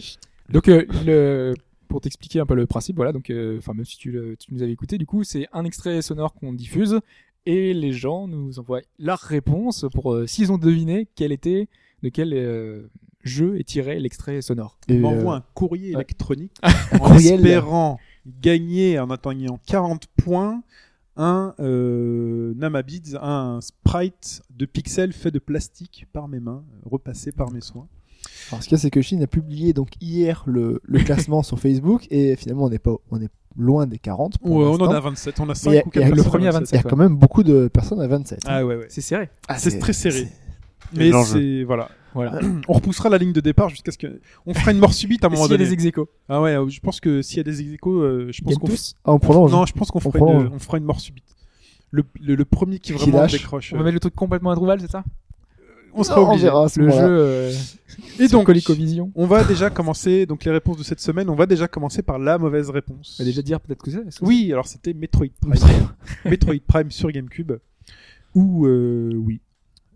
Oui, Oui. qu'il existe. Oui, oui. Puisque Oui. je me Oui, suis bah, trouvé, je me suis trouvé cette trilogie rarissime Avec la euh, nouvelle façon de jouer. sur le bon coin. Rarissime. Elle est rarissime. Elle Ah. est extrêmement dure à trouver. Non, elle est chère surtout. Bah, elle est donc, Tu la euh, trouves, mais elle est chère. euh, tu la trouves, mais, mais elle est chère, mais c'est parce qu'il n'y en a pas beaucoup en fait. hein. C'est l'édition Deluxe Trilogy qui, c'est la seule, le seul moyen d'avoir le Prime et le Prime 2 sur euh, Wii avec la Ouais, mais maniabilité. je pensais pas qu'elle était si. euh, Elle coûte, elle cote facile 80 euros. Ah ouais. Facilement 80 euros. Je l'ai eu à 20 euros dans un état fantastique sur le bon coin. Euh, Genre une annonce qui est apparue, j'ai répondu dans la minute. C'est euh, l'occasion. C'était Iggy Pop, quoi. C'est voilà. Euh, j'ai eu un autre coup de bol dans la vie et je vous invite à lire le livre de Florent Gorge qui parle de euh, mes années 8-16 bits, je suis dedans. Vous cherchez à NBA Jam. Si vous avez ce livre, vous cherchez NBA Jam, c'est moi. Euh, et donc la mauvaise réponse, c'est Yanos81. Aïe. Aïe. Ah. C'est sa deuxième d'ailleurs mauvaise réponse. Ouais, parce qu'il avait déjà zéro point. Ouais, euh, J'avais vu hier. Qu'est-ce c'était- qu'il a indiqué alors? Il a répondu Mass Effect 3. C'est vrai qu'il y a une, une espèce de ressemblance dans le. Mais là, il va m'en vouloir parce que déjà j'avais refusé ses points pour Mass Effect, Mass Ah Effect oui. 2. Il y, a un truc, il y a un truc autour de Mass Effect Il a là, remplacé le pauvre. Excuse-toi auprès de lui. qui va pas plaire. Donc, qui a eu les bonnes peux peut-être lui réponses donner des points, mais pour le Mass Effect de l'époque. Je vais y réfléchir encore. Il toujours en train. Fais gaffe parce que ça peut tout changer. Hein. Ça peut tout changer. Bon, on verra. Euh, les bonnes réponses. Nous avons Emeriku, Yao, Robert. Glucose, Emuriku.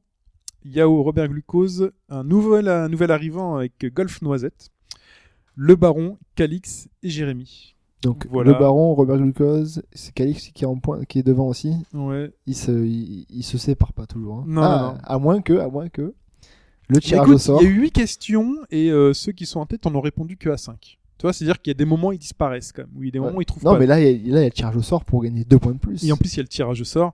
Et le tirage au sort. euh, Mais c'est bah, compliqué, écoute- hein, il y a un numéro complémentaire. Oui, parce que alors, il ils gagnent chacun 5 points. et Il y a un- J'ai envie de faire gagner des en points fait, le, bonus. le My Million, c'est lui qui l'a inventé. Et donc, tu vas choisir entre Brit. Tu vas choisir jeu de 7 prénoms. Tu vas choisir entre Brit, Harry, Chico, Alors, on va m'en vouloir là. Chris, Mais non. Vin et Bernardo. Brit, Harry, Chico, Lee, Chris, Vin et Bernardo. Nous, pendant ça, on est en train de réfléchir à de quoi c'est. De quoi, ça, de quoi ça tiré. d'où- D'où ça vient Brit, Harry, Chico, Lee, Euh, Chris. Bernardo. Bernardo. Bernardo, c'est Jérémy. Jérémy qui met 2 points de plus à tout le monde, qui gagne donc 7 points cette semaine. Et donc ils sont 7 les gagnants de cette semaine, Comme les sept mercenaires. comme les 7 mercenaires. Et voilà, Euh, bien joué. Ce sont donc les, pré- les prénoms des 7 mercenaires. Et oui, c'est du cinéma. Voilà. Ce sont les 7 mercenaires, ils sont 7. Ils étaient 7, j'ai fait qu'est-ce que je vais pouvoir trouver? Les 7 Cette boule de mercenaires. cristal, quoi, les 7 euh, sept nains. T'aurais sept dit quoi. T'aurais dit euh, étoile, étoile 1, étoile 2. Étoile, deux étoiles. Ouais. Non, elles ont, un, elles ont un nom, les boules de cristal d'ailleurs, Ouais. en japonais. C'est vrai qu'à Hachum, ça c'était C'est une vrai bonne idée. Ouais. Ah, bah, je regarderai dans mon dictionnaire Dragon Ball qui est sur mon étagère. T'avais prendre. Simplet, Hachum, euh, Grincheux, ça, ça aurait été. Ah oui, ça aurait été pas mal Ouais, ça. ça- La prochaine fois. Euh, et donc, euh, bah, c'est le moment de passer l'extrait musical de cette semaine. Allons-y.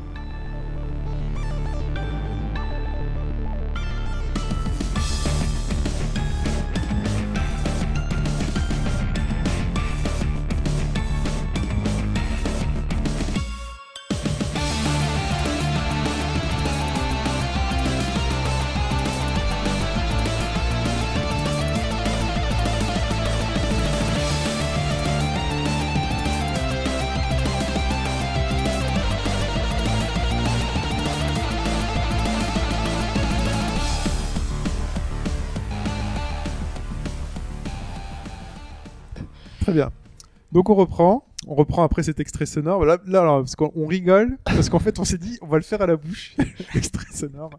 Et donc, euh, alors, je, je le refais. Vas-y. Je le refais là. Oh, le Alors, attention. extrait sonore à la bouche euh, par moi.